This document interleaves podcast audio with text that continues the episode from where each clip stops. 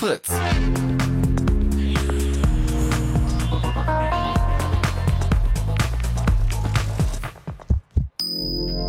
Blue Moon.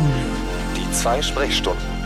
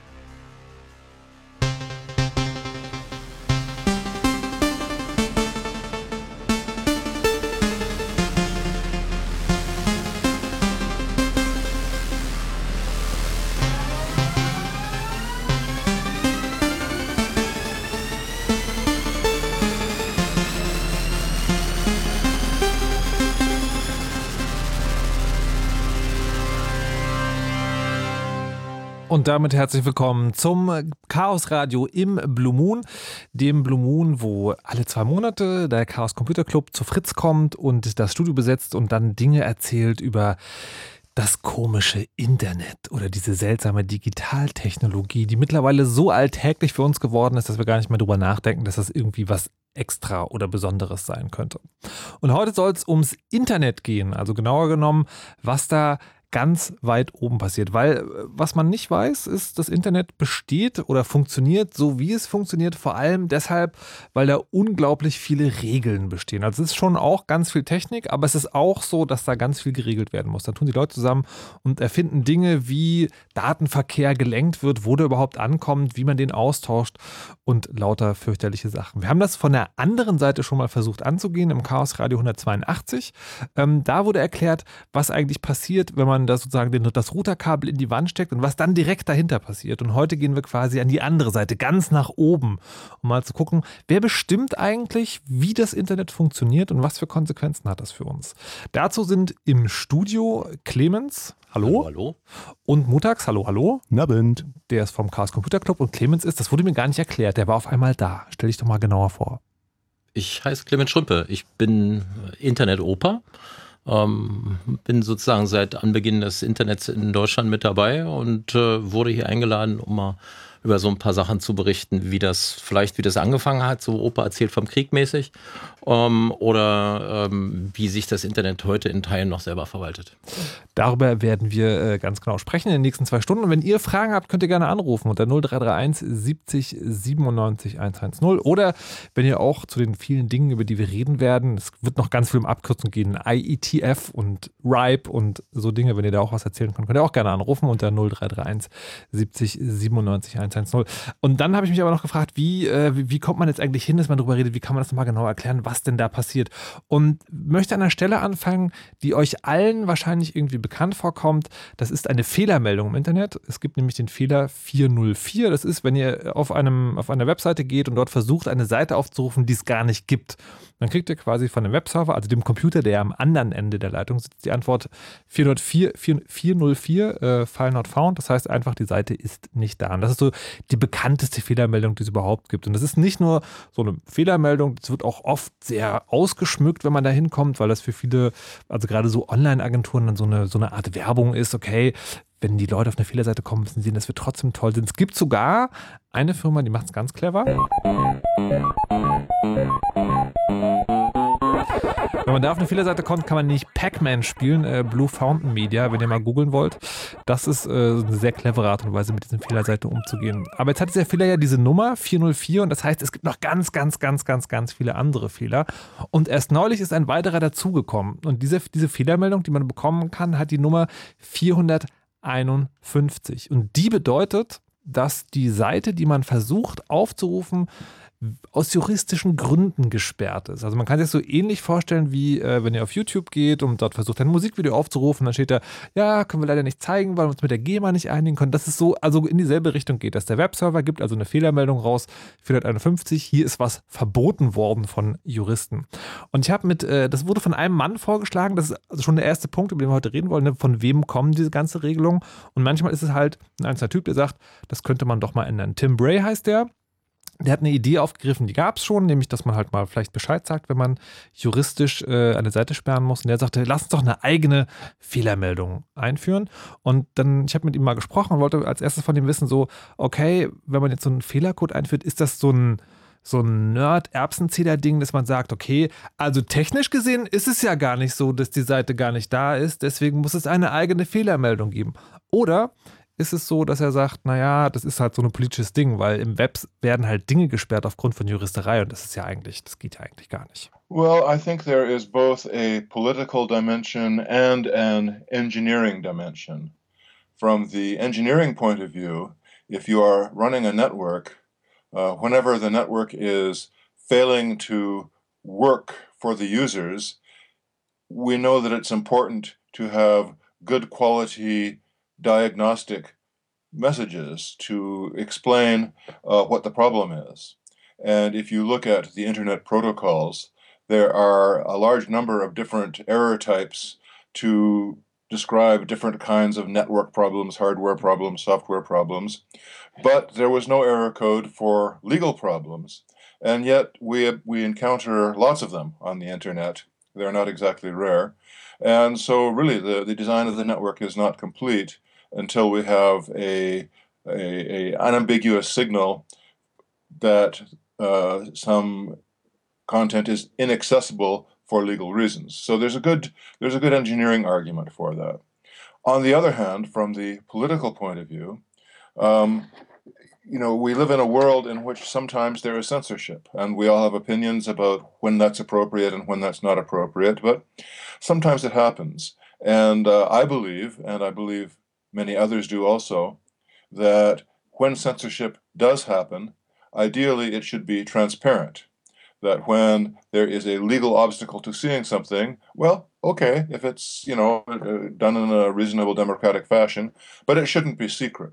So the code is also useful to encourage people who are placing legal obstacles to do it in a transparent and open way. Also er sagt hier, der Tim Bray, naja, das ist schon so zweifach. Ne? Einerseits will man tatsächlich einfach eine richtige Fehlermeldung. Man will halt die konkrete Ansage haben, also auch technisch gesehen, diese Seite ist jetzt gesperrt, weil juristisches Problem. Und andererseits geht es tatsächlich auch so ein bisschen um die Politik, dass der User das überhaupt mitkriegt, dass der nicht denkt, okay, da ist halt irgendwie so ein Fehler, sondern dass er halt genau weiß, Nee, das ist juristisch gesperrt worden. Und äh, dann wollte ich von ihm wissen, okay, es gibt jetzt also diese Fehlermeldung, die der Webserver äh, ausliefert und das, das kann man ja auf verschiedene Arten und Weisen tun. Also man kann tatsächlich, das sieht man sehr selten heutzutage, aber das passiert manchmal noch, meistens wenn ein Server überlastet ist, dass man wirklich nur so ganz stumpf so eine Fehlernummer sieht und dann irgendwie so einen ganz kurzen Halbsatz, der so, also nicht mal erklärt, sondern eigentlich den Fehler nur ansagt. Da wollte ich von ihm wissen, naja, okay, jetzt gibt es diesen Fehler 451, Webseite gesperrt wegen Juristerei. Willst du, dass es nur die blanke Fehlermeldung ist oder soll da doch schon irgendwie mehr erklärt werden, damit die Leute wirklich begreifen, worum es geht? I, that is absolutely correct. In fact, if you look at the text of the uh, of the uh, RFC, we call it the, the the standard for for the error code, it explicitly says that when you return the error code 451, you should also return uh, page with explanation of exactly what is the legal obstacle and what is the uh, uh, jurisdiction, the actual organization which is causing the obstacle, and which class of persons uh, the obstacle applies to. For example, you know, in, in, Europe, it's it's very common for some some piece of uh, uh, information on the internet to be uh, banned in Germany but not France, or alternatively in France but not Germany. So this should be explained. And I would hope that uh, people who are doing this might uh, use this opportunity to to educate people about the interaction between the world of law and the world of the internet. Er sagt also, es soll nicht nur die blanke Fehlermeldung sein, sondern nein, da soll auch was erklärt werden. Also diese Seiten sollen noch aufgeschmückt werden. Und was heute für die Sendung wichtig ist, die Art und Weise, wie diese Fehler sozusagen kommuniziert werden im Internet zwischen Computern, nennt man RFC und das wird halt beschlossen. Ich wollte erstmal von ihm wissen, das Ding ist jetzt durchgesetzt worden, wie denn so die Reaktionen waren, weil es ist ja mal eine Sache, wenn sich jetzt einer so ein Ding ausdenkt und die andere Sache, wird es dann überhaupt benutzt? Well, uh, the most encouraging thing was that certain publishing organizations uh, saw the code and immediately started using it. It turns out that you don't need to wait for official approval. You can just use these codes. Now, it's, it's better if they are officially approved. But for example, uh, uh, Reddit, the well known uh, internet discussion site, and um, Medium, uh, the well known online publication, are already using this code. Uh, so is the Mozilla organization and, and a bunch of smaller ones.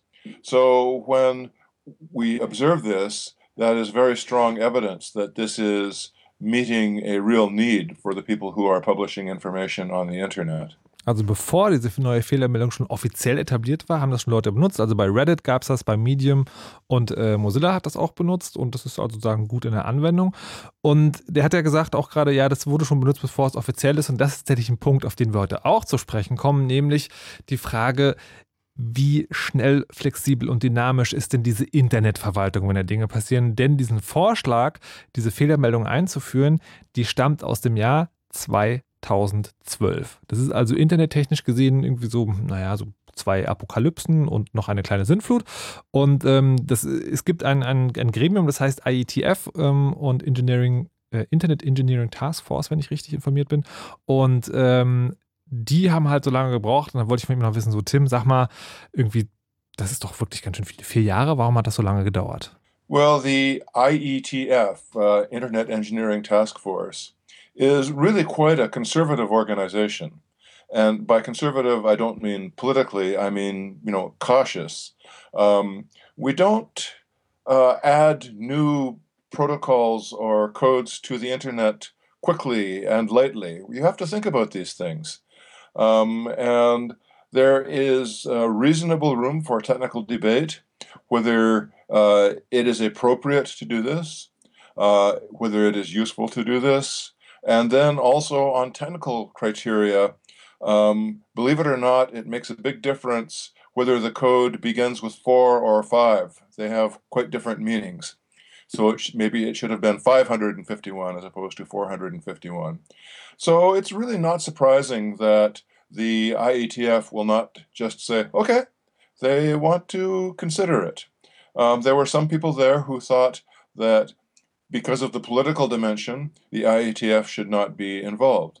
There were other people who thought that um, some detail about the about the code had a problem. But you know, we consider it, and after a while, we uh, achieve consensus, and now we move forward. So, es hat also lange gedauert, weil wenn man so eine neue Fehlermeldung im Internet einführt, dann muss man erstmal ganz ausführlich drüber reden. Und die Gremien, die das machen, also das IETF in diesem Fall, die sind halt auch so, dass man da sich die Zeit lassen will und das ganz genau bespricht. Und genau darüber wollen wir heute sprechen. Also wenn man das Interview jetzt nochmal, wenn es dann nicht nur um dieses Thema, wenn man sich nicht nur das in Erinnerung ruft, wo es um diese Fehlermeldung geht, sondern man hat ja sozusagen jetzt auch so ein bisschen gelernt, wie das funktioniert in dem Internet, diese ganzen Regelungen, die da getroffen werden. Es gibt also RFCs, ähm, das sind also Papiere, wo eine einzelne Sache geklärt wird. Da gibt es unheimlich viele von. Es gibt das IETF, also ein Gremium. Wir wollen heute hier in der Sendung klären, wer ist denn das eigentlich? Wie kommt man dahin? Wie erklären die das genau? Und was passiert und wie beeinflusst uns das? Das machen wir gleich. Vorher haben wir aber noch eine kleine Musik. Und die kommt heute, wie alle Musik, aus der letzten Song in der Sendung, der ist traditionell ein anderer, von Broke for Free, ein Netzmusikkünstler, den ich neulich erst entdeckt habe. Und der erste Track ist The Night Owl.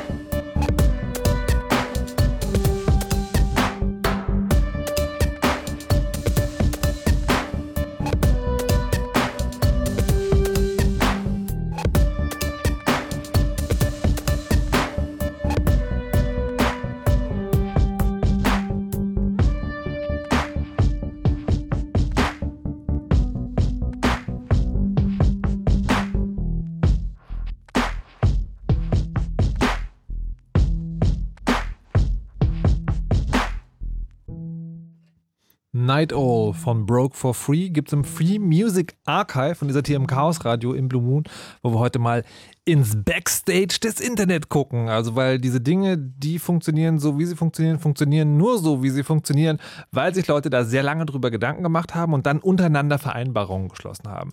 Und wir wollen heute mal klären, wie das funktioniert, damit ihr das auch wisst, weil das Internet ist ja nicht so ganz unwichtig für uns. Zu Gast sind, wie gesagt, vom Chaos Computer Club, Chaos Computer Club montags. Hallo. Und Clemens, der von der IETF unter anderem kommt, eine Organisation, die für das Internet irgendwie zuständig ist. Jetzt würde, würde ich sozusagen von vorne anfangen. Wir haben gerade im Interview gehört, es gibt da draußen anscheinend ein Gremium, das regelt bestimmte Dinge, die wichtig für uns sind. Jetzt würde ich erstmal fragen, dieses Gremium, wo, also wer ist es denn überhaupt? Ist das ein staatliches Gremium? Ist das ein Gremium, wo die dicken Firmen, also Microsoft und Apple ihre Leute drin sitzen haben oder die Telekom oder was, wer genau ist dieses äh, Internet Engineering Task Force, die da Dinge beschließen dürfen, die uns ja alle angehen schließlich? Ähm, das sind, würde sagen, inzwischen vielleicht so zweieinhalbtausend Leute oder sowas auf der Welt, vielleicht auch mehr, äh, die von überall herkommen. Das sind Privatleute, das sind äh, auch, werden von Firmen Leute dort in Sand, von Universitäten kommen viele Leute, auch von den Telcos. Ähm, und ähm, die setzen sich zusammen ähm, das ganze Jahr über arbeiten an Standards. Da kann zum Beispiel jemand wie Tim Bray äh, einfach mal so einen Vorschlag einbringen, einreichen als sogenannten Internet Draft. Das heißt, er reicht einfach da so einen Zettel mal ein, wo seine Idee draufsteht. Ähm, das wird das ganze Jahr über so elektronisch gemacht, per E-Mail und Mailinglisten und so weiter und so fort. Und die treffen sich dann auch dreimal im Jahr. Und bei diesen Treffen, da werden halt Details besprochen, da sucht man sich Verbündeter, also Leute, die einen da unterstützen. Und dann wird auch am Ende darüber abgestimmt, übrigens auf eine sehr interessante Methode. Nämlich? Es wird gesummt. Was? es wird gesummt. Ähm, das heißt, es gibt immer, für, für, das teilt sich auf in sogenannte Working Groups, weil das Internet ist ja total breit gefächertes Feld. Ja. Da gibt es ja sehr viele Sachen, die man da besprechen kann. Und es gibt für jedes Feld, zum Beispiel jetzt für HTTP äh, oder Web-Status-Codes, gibt es eine bestimmte Working Group, weiß ich jetzt gar nicht, welche das ist, aber ich kann das mal nachgucken. Ähm, und da gibt es äh, dann für jede Working Group gibt's sogenannte Chairs. Das sind äh, Chairmen oder Chairwomen. Das, deswegen, weil sie die, das, die Unterscheidung nicht machen wollen, sagen sie es einfach nur Chairs. Ja. Äh, die, die steuern sozusagen ihren Zoo von Leuten. Ähm, da darf jeder mitmachen. Äh, jeder, der sich aktiv daran beteiligt, an der Diskussion, macht da automatisch mit. Okay. Da gibt es also keine Beschränkung. Man muss sich da auch nicht anmelden oder Mitgliedsgebühren bezahlen oder sowas. Ähm, und wenn es dann bei so einem äh, ITF-Meeting zu einer Abstimmung kommt, dann sagt halt der Chair so, jetzt haben wir hier zwei Vorschläge auf dem Tisch. Ähm, ähm, wenn ihr gerne Vorschlag A wollt, dann summt jetzt. Und dann macht die Meute so, hm, Okay, und dann sagt er, äh, und wer für Vorschlag B ist, summt jetzt. Dann macht die Meute so, hm und dann entscheidet der sozusagen nach der Lautstärke des Hums und äh, gibt's, stellt gibt's das dann fest. Gibt es einen Dezibelometer? Nee, nee, nee. nee. Es ist in der Regel ist das schon relativ Eindeutig. deutlich erkennbar okay. und wenn es nicht ist, dann wird halt so lange laut und leise hin und her gehammt, bis es deutlich ist. Okay, Montags, ja. du warst irgendwie, also neulich will ich nicht sagen, aber sozusagen zum ersten Mal neulich da. Äh, wie ja. war das? Das war 2013, äh, ähm, hat sich das ergeben. Und äh, wenn man da so hinkommt, ist das halt schon doch ziemlich überwältigend, allein von der Menge der Leute und der technischen Tiefe dieser Arbeitsgruppen. Ähm, und also nochmal ganz kurz, dieses mit dem Backstage, das liegt mir so ein ganz, ganz, ganz kleines bisschen quer im Magen. Das war Weil, so klar. Ich versuche eine leicht verständliche Metapher zu finden, aber die stimmt natürlich nicht hundertprozentig. Was stört dich denn? Naja, es gibt keine Security. Ne? Also es hält dich niemand davon ab, in den Backstage-Bereich zu gehen und mitzumachen. Äh, die ah. ITF-Meetings werden gestreamt äh, im, im Netz, äh, kann man mit teilnehmen. Es gibt auch einen Chat dabei und ähm, da kann man sich halt auch durchaus einmischen so ein bisschen und, und Kommentare geben. Ähm, was halt wichtig ist, die wollen halt wissen, wer man ist, beziehungsweise ob man für eine Firma arbeitet. Das muss man immer ganz klar sagen. Ja. Damit nicht irgendwelche proprietären Erweiterungen plötzlich standardisiert werden. Bitte und, was? Naja, also wenn ich jetzt so ein Protokoll entwickle, ne, so ein HTTP-Statuscode zum Beispiel da irgendwie einbringe und das patentiere ich, während das standardisiert wird, dann kann ich ja hinterher Lizenzgebühren von allen verlangen für so einen Standard. Und das wollen sie halt vermeiden. Mhm. Da gibt es übrigens einen Trick, wie sie das machen. Ähm, es gibt die sogenannten Blue Sheets. Wenn man in so, einem, in so einer Working Group sitzt, dann äh, werden am Anfang werden so äh, Schreibbretter rumgereicht, da sind Blue Sheets drauf, sind einfach nur Unterschriftslisten blau, Ja. auf blauem Papier. Die dienen genau dafür, um festzustellen, wer war alles in diesem Meeting, nicht um irgendwelche Leute hinterher anzupinkeln, sondern äh, falls es irgendwann mal einen Patent-Claim gibt, also irgendjemand, der kommt, sagt, ich patentiere hier was, dann kann die ITF oder die anderen höheren Organisationen hingehen und sagen, Moment mal, das haben wir aber vor deinem Patentversuch schon zwei Jahre vorher auf diesem und jedem Meeting besprochen und hier haben wir drei Dutzend Zeugen, die da waren. Das war so nix mit deinem Patentversuch. Und, und die ganzen Teilnehmerlisten sind auch öffentlich im Internet einsehbar. Also man kann halt nachgucken, wer war vor 22 Jahren bei diesem IETF-Meeting in, in beteiligt. Da darf wirklich jeder hin? Ja. Also ich könnte jetzt, wenn das nächste IETF-Meeting ansteht, könnte ich sagen, so hier, mein Name ist Markus Richter, ich komme vom Radio und möchte gerne an diesem Treffen teilnehmen. Ja, weil du wichtige kannst Dinge. gerne Ende März mitkommen nach Buenos Aires. Ich glaube, man muss ein bisschen okay, das ist schon so ein Gebühren bisschen. zahlen, ne? Ja, es ist so, es, es gibt eine, Teilnahme, eine Teilnehmergebühr, die ist aber vom Prinzip so, man schmeißt mit in den Topf, dass sie es organisieren können. Ich kann was Aber dazu erzählen, ich ist- gehöre mit zu diesem technischen Aber- Organisationskomitee, was Aber diese wie Dinge hoch auch ist baut. die? Das hängt davon ab, wo du herkommst. Das kann auch kann eine Uni sein, das kann eine Firma sein oder ich müsste jetzt mal nachgucken. Ich zahle es selber nicht, da ich zu dem Volunteer-Team gehöre, also zu dem freiwilligen Team, Ja. die das technisch mit organisieren. Ähm, ähm, aber vom Prinzip hält dich da niemand auf, da einfach hinzugehen. Na gut, oder aber deine Uni delegiert dich zum Beispiel mit. Aber es ist, man muss es sich halt schon leisten können.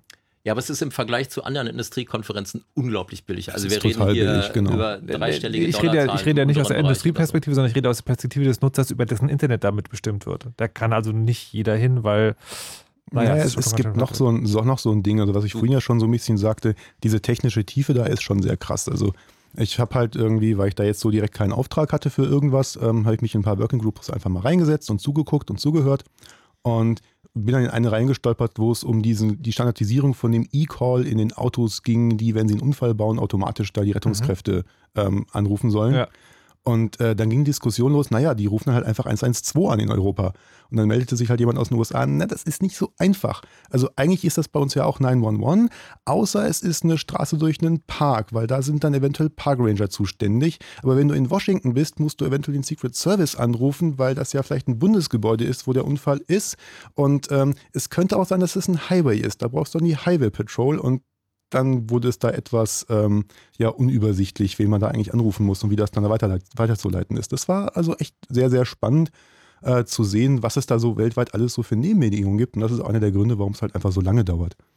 Du Oh. kannst übrigens auch remote teilnehmen. Also wenn du nichts Okay. bezahlen willst, dann hängst du dich ein, guckst dir die Streams an Ja. und die Fragen oder Beiträge, die du dort beibringen willst, die tippst du in den Chat ein. Es gibt jemand in dem Raum, der ist immer explizit dafür zuständig, die äh, Kommentare aus dem Chat Ja. vorzulesen und einzubringen in die, in die Working Group. Okay, also wir halten, wir halten mal fest. Wir haben anhand eines bestimmten neuen Fehlercodes im Internet gelernt, es gibt ein Gremium, wo theoretisch jeder mitmachen darf und das, das ist noch nicht so ganz klar, aber übers Wohl und Weh im Internet entscheidet. Was genau da entschieden wird ähm, und wie wichtig das ist für das Funktionieren des Internets, ob es vielleicht auch ohne geben würde, das klären wir gleich. Vorher würden wir mal die Nachricht machen mit Wetter und Verkehr. Australien, Brasilien, Thailand, Südafrika, Mexiko. Neuseeland, Indien. Das sind doch alles schöne Länder. Die wollen doch alle mal gesehen werden. Weltweit weg mit Fritz. Ab kommenden Montag könnt ihr dem Winter den Mittelfinger zeigen und euer Backpacker-Urlaubsabenteuer starten. Alles, was ihr dafür braucht, ist ein bisschen Glück und dieses Radio. Weltweit weg. Immer um 7 und 17 Uhr bei den Radiofritzen. Gewinnt einen High-Class-Tracking-Rucksack und vielleicht sogar einen Universal-Fluggutschein im Wert von 500 Euro, der euch weltweit wegbringt. Wohin ihr wollt. Mehr Infos fritz.de slash weltweit weg. High-Class-Rucksack und Fluggutschein gibt's von uns. Euren Traumurlaub müsst ihr dann schon selbst erleben. Ab kommenden Montag. Immer Montag bis Freitag. Um 7 und 17 Uhr bei den Radiofritzen. Weltweit weg mit Fritz. Und das hört man. Um genau halb elf. Fritz Nachrichten. Mit Emily Ulbricht. Die Große Koalition hat ihren Streit um Änderungen beim Asylrecht beendet. SPD-Chef Gabriel sagte am Abend nach einem Treffen mit Bundeskanzlerin Merkel und dem CSU-Vorsitzenden Seehofer, dass strittige Punkte geklärt wurden. Dazu gehört, dass bei nicht unmittelbar verfolgten Flüchtlingen der Familiennachzug für zwei Jahre ausgesetzt wird. Gerade bespricht die Kanzlerin Einzelheiten mit den Länderchefs. Die geplanten Flüchtlingsunterkünfte auf dem Tempelhofer Feld in Berlin können gebaut werden. Eigentlich sind Bauten dort verboten, aber das Abgeordnetenhaus hat das durch einen Volksentscheid entstandene Gesetz dazu heute geändert. Der Senat will an der Nordwestseite des Feldes bis zu 7000 Flüchtlinge unterbringen, in Hallen oder Containern. Die Opposition ist dagegen. Berlin bekommt ein eigenständiges Landesamt für Flüchtlingsangelegenheiten. Das hat das Abgeordnetenhaus beschlossen. Wann es losgeht, wie viel Personal dort arbeiten soll und was genau das Konzept des neuen Landesamtes ist, ist noch unklar. Die neue Behörde wird aus dem bisherigen Landesamt für Gesundheit und Soziales ausgegliedert. Das Lageso wird kritisiert. Es sei überfordert, Flüchtlinge würden oft tagelang draußen warten und würden schlecht betreut. Einem 20-jährigen Kölner ist die E-Zigarette beim Rauchen explodiert. Laut Polizei verlor er mehrere Zähne, außerdem erlitt er Schnitt- und Brandwunden im Gesicht. Der Mann hat sich demnach kurz vorher in einem Geschäft Ersatzteile für die E-Zigarette besorgt, unter anderem einen neuen Akku. Das Wetter. Mit den aktuellen Temperaturen in Berlin-Steglitz sind es 3 Grad und in Friedrichshain 4 Grad. Brandenburg an der Havel und Eberswalde melden 3 Grad und in Belitz und Königs Wusterhausen sind es 2 Grad. In der Nacht bleibt es wolkenlos und weitgehend trocken und die Temperaturen gehen runter auf plus 2 bis minus 2 Grad. Morgen ist es im Norden von Brandenburg etwas wolkiger, im Süden ist es freundlicher und trocken, das Ganze bei Höchstwerten zwischen 8 und 11 Grad. Verkehr. Stadtverkehr Berlin-Moabit nach einem Wasserrohrbruch ist die Fennstraße in Höhe Tegeler Straße weiterhin in beiden Richtungen gesperrt. Die Busse der Linie M27 fahren bereits wieder durch. Und nach Brandenburg. Vorsicht auf der A15 Dreieck Spreewald Richtung Übergang Forst. Zwischen Cottbus Süd und Roggersen steht ein unbeleuchtetes Auto auf der rechten Spur. Vorsicht auch auf der A24 Hamburg Richtung Berlin. Zwischen Fährberlin und Kremmen steht ein kaputter Laster auf der Standspur. Und B112 Richtung A12 AS Frankfurt oder Süd zwischen Abzweig nach Politz und Ziltendorf gibt es stockenden Verkehr nach einem Unfall. Daraus geht euch eine gute Fahrt. Fritz ist eine Produktion des RBB. Und wenn ihr am Sonntagnachmittag zocken und lachen wollt, dann macht das doch bei den Sonntagsfritzen mit Katrin Thüring und Jakob Lund. Und mit mir, dem Stimulator. Immer sonntags ab 14 Uhr auf Fritz. Fritz.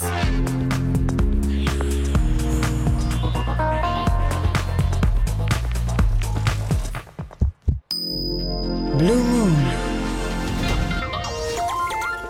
Heute Chaos Radio im Blue Moon. Das heißt, wir sprechen über das komische Internet, das uns alle umgibt. Und zu Gast ist Mutax vom Chaos Computer Club. Hallo. Hallo. Und Clemens, der vor allen Dingen seine Eigenschaft als IETF-Mitglied hier ist. Hallo und guten Abend. Hallo. Und das haben wir heute schon gelernt. Wir wollen nämlich mal so ein bisschen in den Backstage-Bereich des Internets gucken, was nur heißt hinter die Kulissen. Nicht, dass da Security davor steht, die euch raushalten will. Ähm, das haben wir auch schon geklärt, aber sozusagen ein bisschen mal, wie, wieso funktioniert das Internet so, wie es funktioniert. Und wir haben gelernt in der ersten halben Stunde, es gibt ein Gremium, wo theoretisch, wenn er es sich leisten kann und genug Ahnung davon hat, äh, jeder mitmachen kann. Ähm, das heißt IETF, Internet Engineering Task Force, und das beschließt unter anderem die Fehlercodes, die äh, oder die, Statuscodes, also wenn, wenn Computer miteinander kommunizieren, ist immer so, dass der, ihr ruft eine Webseite auf, dann sagt der Webserver so, ja, ist in Ordnung oder ist nicht in Ordnung und das tut er mit Hilfe von Zahlencodes und wie die aufgeschrieben werden, das wird da zum Beispiel beschlossen. Oder wir haben gehört, es wurde über den E-Call dort auch geredet, also das, äh, das, wenn Autos anrufen. Das würde ich jetzt tatsächlich von euch beiden gerne mal ein bisschen genauer wissen. Ach so, was wir auch noch gelernt haben, ist, dort wird nicht abgestimmt bei den Sitzungen, die dieses Gremium macht, sondern da wird gesummt. So, es gibt also ein Gremium. Da kann eigentlich jeder mitmachen. Was dürfen denn überhaupt beschließen? Also ich finde das gerade so komisch, weil das Internet ist riesengroß. Da, da hängen mittlerweile alle dran und es gibt so also es sind zweieinhalbtausend Leute und da sind sicherlich viele von der Industrie auch dabei, die Ahnung haben, aber theoretisch ist es ein Haufen dahergelaufener Leute, die sich zusammensetzen und sagen, wir machen das jetzt.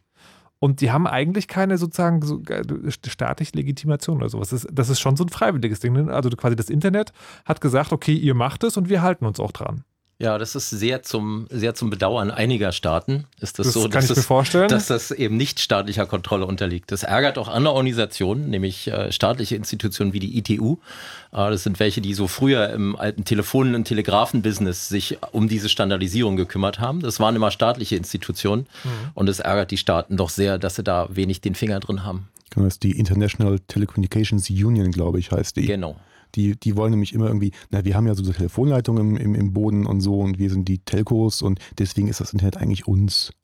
Und sagen die. Sagen die. Und das, das ist so der Konflikt immer mit den schönen Seitenhieben, die dann vom, von der ITF manchmal so ein bisschen so kommen. So, äh, Ja, aber jetzt- trotzdem, du wolltest wissen, wieso das sein kann, dass da jetzt einfach Leute hingehen, das machen. Das, Ja. In, das Internet ist so entstanden. Und die, die Leute, die das äh, bisher gemacht haben, so die letzten 30, 40 Jahre, fanden das gut und geben das weiter. Und die Leute, die das heute auch noch machen, machen finden das auch gut. Dass das eine sozusagen äh, Graswurzel äh, Bewegung ist. Man muss dazu sagen, diese Standards, die die dort beschließen, sind nicht zwingend. Also niemand hält jetzt ein Google davon ab oder ein Apple, was ganz anderes zu machen. Das machen die gelegentlich auch. Da die aber selber auch ITF-Mitglieder sind, versuchen sie natürlich erst ihre Ideen dort zu verkaufen und andere Leute zu überzeugen, dass das, was sie machen, gut ist. Und erst wenn es sozusagen, wenn es da kommerziellen Druck gibt von irgendeiner Seite, von ihren Chefs, dass sie sagen, ist doch scheißegal, was die ITF jetzt sagt, wir machen das trotzdem, dann machen sie das halt trotzdem. Wenn sie die Marktmacht haben, wie so ein Microsoft oder so ein Apple, Aber können sie das d- machen. da müssen wir jetzt an dieser Stelle nicht mal sprechen, was genau da passiert. Also, weil das Einzige, was jetzt sicher weiß, Mhm. ist, diese Fehlercodes werden gesprochen. Und da kann man natürlich sagen, okay, das ist halt nicht unpraktisch, wenn irgendwie alle Webserver dieselben Fehlercodes ausgeben, Mhm. weil man dann halt sozusagen schneller nachschlagen kann, was da jetzt gerade los ist oder nicht. Aber es wäre jetzt auch kein Weltuntergang, wenn das jeder einzeln macht. Das hast du ja vorhin selber erwähnt. Der Tim Bray hat ja, so, nachdem er seine Idee präsentiert hat, haben ein paar Leute gesagt, oh, das ist so geil, das führen wir einfach mal ein. Das machen wir einfach mal. Ähm, obwohl es sozusagen noch gar keinen formellen Beschluss darüber gab, diesen Fehlercode aufzunehmen. Das aber- passiert sehr häufig so. Hm, Was da aber wichtig war, der Fehlercode, den sie benutzt haben, war vorher für nichts anderes benutzt. Der war also frei. Ja. Aber sozusagen die Frage ist, wird da auch, ich sag mal jetzt gezielt dramatisch, irgendwas Wichtiges beschlossen? Oh ja. Nämlich? In technischer Hinsicht schon. Es, ist, gibt, es gibt manchmal immer so Sachen, wo es dann auch um Politik geht. Die IETF versucht sich extrem mit äh, eigenen, mit Händen und Füßen aus allem rauszuhalten, was politisch ist. Manchmal lässt es sich nicht, äh, nicht, nicht äh, abwenden, zum Beispiel in der Interaktion mit einer anderen Organisation, die ICANN heißt, I-C-A-N-N, da kommen wir vielleicht nachher noch Mhm. drauf. Ähm, aber vom Prinzip äh, ist das, was die dort machen, das setzt die technischen Standards. Ohne die könnte das Internet weltweit gar nicht funktionieren. Ohne die könntest du mit deinem Microsoft Internet Explorer oder mit deinem Chrome-Browser Chrome -Browser gar nicht auf alle Webseiten dieser Welt draufgehen. Aber was, was heißt denn genau technische Standards? Naja, st- stell dir vor, du willst deine E-Mails abholen, weil du Telekom-Kunde bist und bist auf diesen blöden Telekom-Windows-Client angewiesen, um an diese E-Mails ranzukommen. Du musst also eine Software installieren für deine Telekom-E-Mails. Jetzt hast du irgendwo anders noch ein anderes äh, Postfach und musst dir eine neue Software installieren, nur um mit deren Servern zu reden, weil die wieder ihr eigenes Süppchen gekocht haben. Und das hätten wir halt mit, mit allen Anbietern. Das heißt, es gäbe keinerlei Standards und ohne Standards gibt es keine Interoperabilität zwischen den verschiedenen Programmen und Servern. Das heißt, das Internet, was auf diesen Standards aufbaut, weil jeder mit jedem reden können soll, ähm, würde so nicht mehr funktionieren. Das kannst du dir einfach so vorstellen. Äh, ganz unten haben wir ja im Internet Router, die Pakete von A nach B weiterleiten sollen, damit ein Server mit äh, einem anderen Server reden kann oder du deine E-Mails abholen kannst. Und wenn jetzt diese Router nicht miteinander reden könnten, weil alle ihren eigenen Standard haben, dann würde halt das gesamte Internet als solches zusammenbrechen. Und ähm, wie schwierig das ist, einen Standard, den es gibt, neu einzuführen, das merken wir bei sowas wie IPv6, also diesen neuen äh, längeren IP-Adressen. Ähm, das dauert irgendwie 15, 20 Jahre. Und wenn du jetzt 20 Jahre vorstellst, jetzt gerade, Ja. vor wenigen Tagen ist gerade der 20-jährige äh, Datum des Vorschlags. Und jetzt stell dir vor, du hättest irgendwie nicht nur einen Standard, sondern irgendwie so 20.000, 30.000, weil jeder sein eigenes Süppchen kocht. Okay, und, sagen, und die IETF ist sozusagen ist ja eines von vielen Gremien, auf die anderen kommen vielleicht tatsächlich noch zu sprechen. Und die kümmern sich um diese Standards, also quasi das, äh, genau das sozusagen, dass irgendjemand festlegt, okay, die und dieses und dieses Ding, das kommunizieren wir auf die und die Weise. Genau, das Ja. nennt sich dann RFC, Request for Comments, und ist halt ein Textdokument nach einem ganz bestimmten Standard auch wieder aufgebaut. Also es gibt ein RFC, wie man RFCs schreiben soll. ähm, wo da auch zum Beispiel Der ist definiert ein ist, BCP inzwischen, ein Best Common Practice. Uh, wo dann auch definiert ist, was das Wort may und should und must bedeuten, ähm, dass man sich nicht rausreden kann, oh, ich habe das hier falsch verstanden, ich wusste gar nicht, dass ich jetzt hier auch Krypto implementieren muss, ich dachte, das wäre optional oder so. Und ähm, diese RFCs entstehen, davon gibt es halt mehrere tausend mittlerweile. Der eine, äh, der eine löst dann den anderen ab und da wird näher spezifiziert. Und äh, so kann man eigentlich alles, was es an Standards gibt im Internet, äh, in irgendeinem RFC nachlesen. Da gibt es dann Datenbanken zu, das kann man durchsuchen. Das sind einfach große Textdateien, ähm, die relativ verständlich sind, wenn man Techniker ist.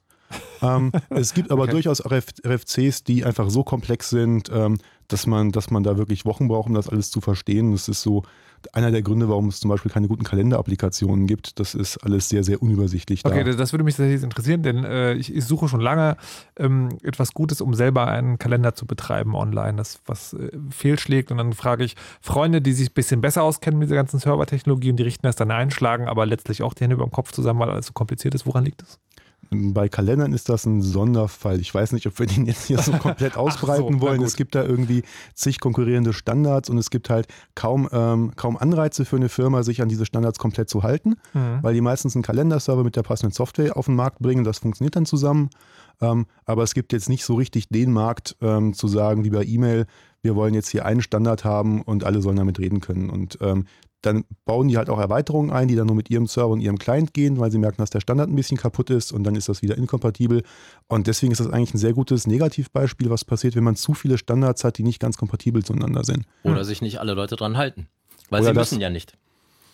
Wie, aber wie ist es jetzt eigentlich sagen, ihr habt erzählt, sagen, da sind jetzt irgendwie zweieinhalbtausend Leute, die treffen sich was, zweimal im Jahr, dreimal im Jahr? Das treffen sich nicht immer alle. Okay. Also die ITF arbeitet das ganze Jahr über, äh, wie ich schon sagte, in Mailinglisten und äh, auf, auf, die haben, jede Working Group hat auch noch so ihre eigene Webseite und ihre Software-Repositories und was man so halt so hat als, kannst du dir vorstellen, wie verteilte Entwickler. Ich weiß nicht, hattet ihr hier schon mal GitHub oder sowas besprochen oder schon mal ich erwähnt? glaube nicht.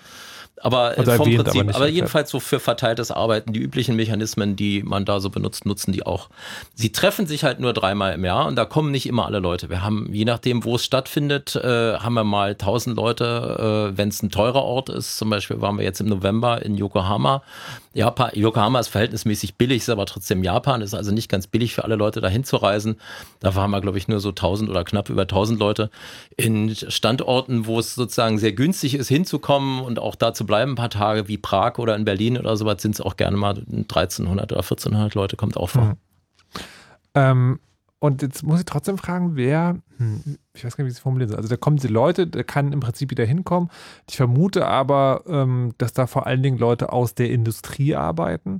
Wer bezahlt die denn? Also, dass sie diese Arbeit machen. Also, weil die arbeiten, hast du gesagt, das ganze Jahr, mhm.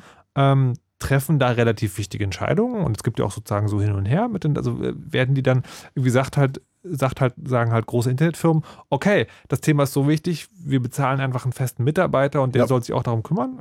Ja, die das, machen das, das nicht nur, die arbeiten in ihrem Feld. Also wir haben da zum Beispiel, ich kann das ja mal sagen, kann man öffentlich auch nachlesen, wir haben, sagen wir mal, so ein halbes Dutzend Leute von Google da, äh, von Apple zum Beispiel, das weiß ich. Und äh, Googler ungefähr auch genauso viel, vielleicht sogar noch mehr. Ähm, mhm. die kommen natürlich aus unterschiedlichen Feldern, weil ich sagte, es gibt äh, da Dutzende von Working Groups, die sich mit verschiedenen technischen Themen befassen. Und aus den jeweiligen Abteilungen der Firmen, die aktiv damit arbeiten, die also diese Standards implementieren oder die weiter voranbringen, sind dann Leute, die haben einen gewissen Teil ihrer Arbeitszeit, äh, wird ihnen dafür freigegeben von ihrem Mitarbeiter, äh, von ihrem Arbeitgeber oder äh, die werden extra sozusagen dafür dafür äh, angeheuert, um zu sagen, vertritt mal bitte jetzt die Interessen von einem Apple, von einem Microsoft, von einem Google auf den ITF-Meetings. Dann, dann stelle ich mir jetzt wiederum so vor, ähm, es ist ja, also wenn man bei uns über die Politik redet in Deutschland, da ist ja mal, da wird ja mal beklagt, die große Industrie hat diese ganzen Lobbyisten, die irgendwie viel Geld haben, um den ganzen Tag nichts anderes zu machen, aus dem, und den Politikern einzureden, hier mach mal so und so und quasi so Aktivistengruppen, die sind eher so, naja, hm, ist schon schwierig, wir machen das ehrenamtlich und sind auf Spenden angewiesen. Und das stelle ich mir jetzt da auch so vor. Also es gibt halt Firmen, ja. die haben halt, die haben halt irgendwie ein Interesse und schicken dann ihre Leute dahin. Und dann gibt es so vielleicht, keine Ahnung, so die mit den hehren Idealen, also Chaos Computer Club oder weiß der Geier. Ähm, und die können aber haben gleich die Manpower. Es ist sehr technisch. Das funktioniert dort. Äh, das ist sehr, sehr kooperativ. Ich war mehr als einmal dabei, wenn Google und Apple-Leute von der jeweiligen Mobile Division, also die, die für die Mobiltelefone zuständig sind, in einer Working Group sitzen und an einem Strang ziehen. Äh, weil denen geht es darum, schon das Internet voranzubringen und Standardisierung ist für auch, auch für deren Produkte wichtig. Abgesehen davon, der Unterschied zu deinem Beispiel ist, äh, Lobbyisten am Bundestag haben zum Beispiel einen Bundestagsausweis und können da rein und rauslaufen. Und mhm. der normale Aktivist hat sowas nicht.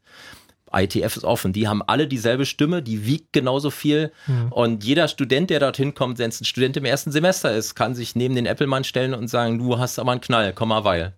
Okay. Und es gibt auch Leute, die zum Beispiel da hingehen, ein interessantes Beispiel ist, es gibt so eine, gibt so eine ähm, äh, amerikanische Bürgerrechtsorganisation, die schicken regelmäßig immer wieder Leute dorthin. Einer ist auch sehr bekannt, der hört sich immer diese ganzen technischen Diskussionen an und steht dann irgendwann mal auf und sagt so, ist ja toll, was ihr hier alles besprecht, aber ihr habt den Datenschutz vergessen. Wenn ihr das so macht, wie ihr das jetzt vorschlagt, äh, sammelt ihr lauter Daten, die ihr nicht haben wollt. Und dann gehen alle so grübel, grübel, oh ja, Mist, äh, mh, und so, ja.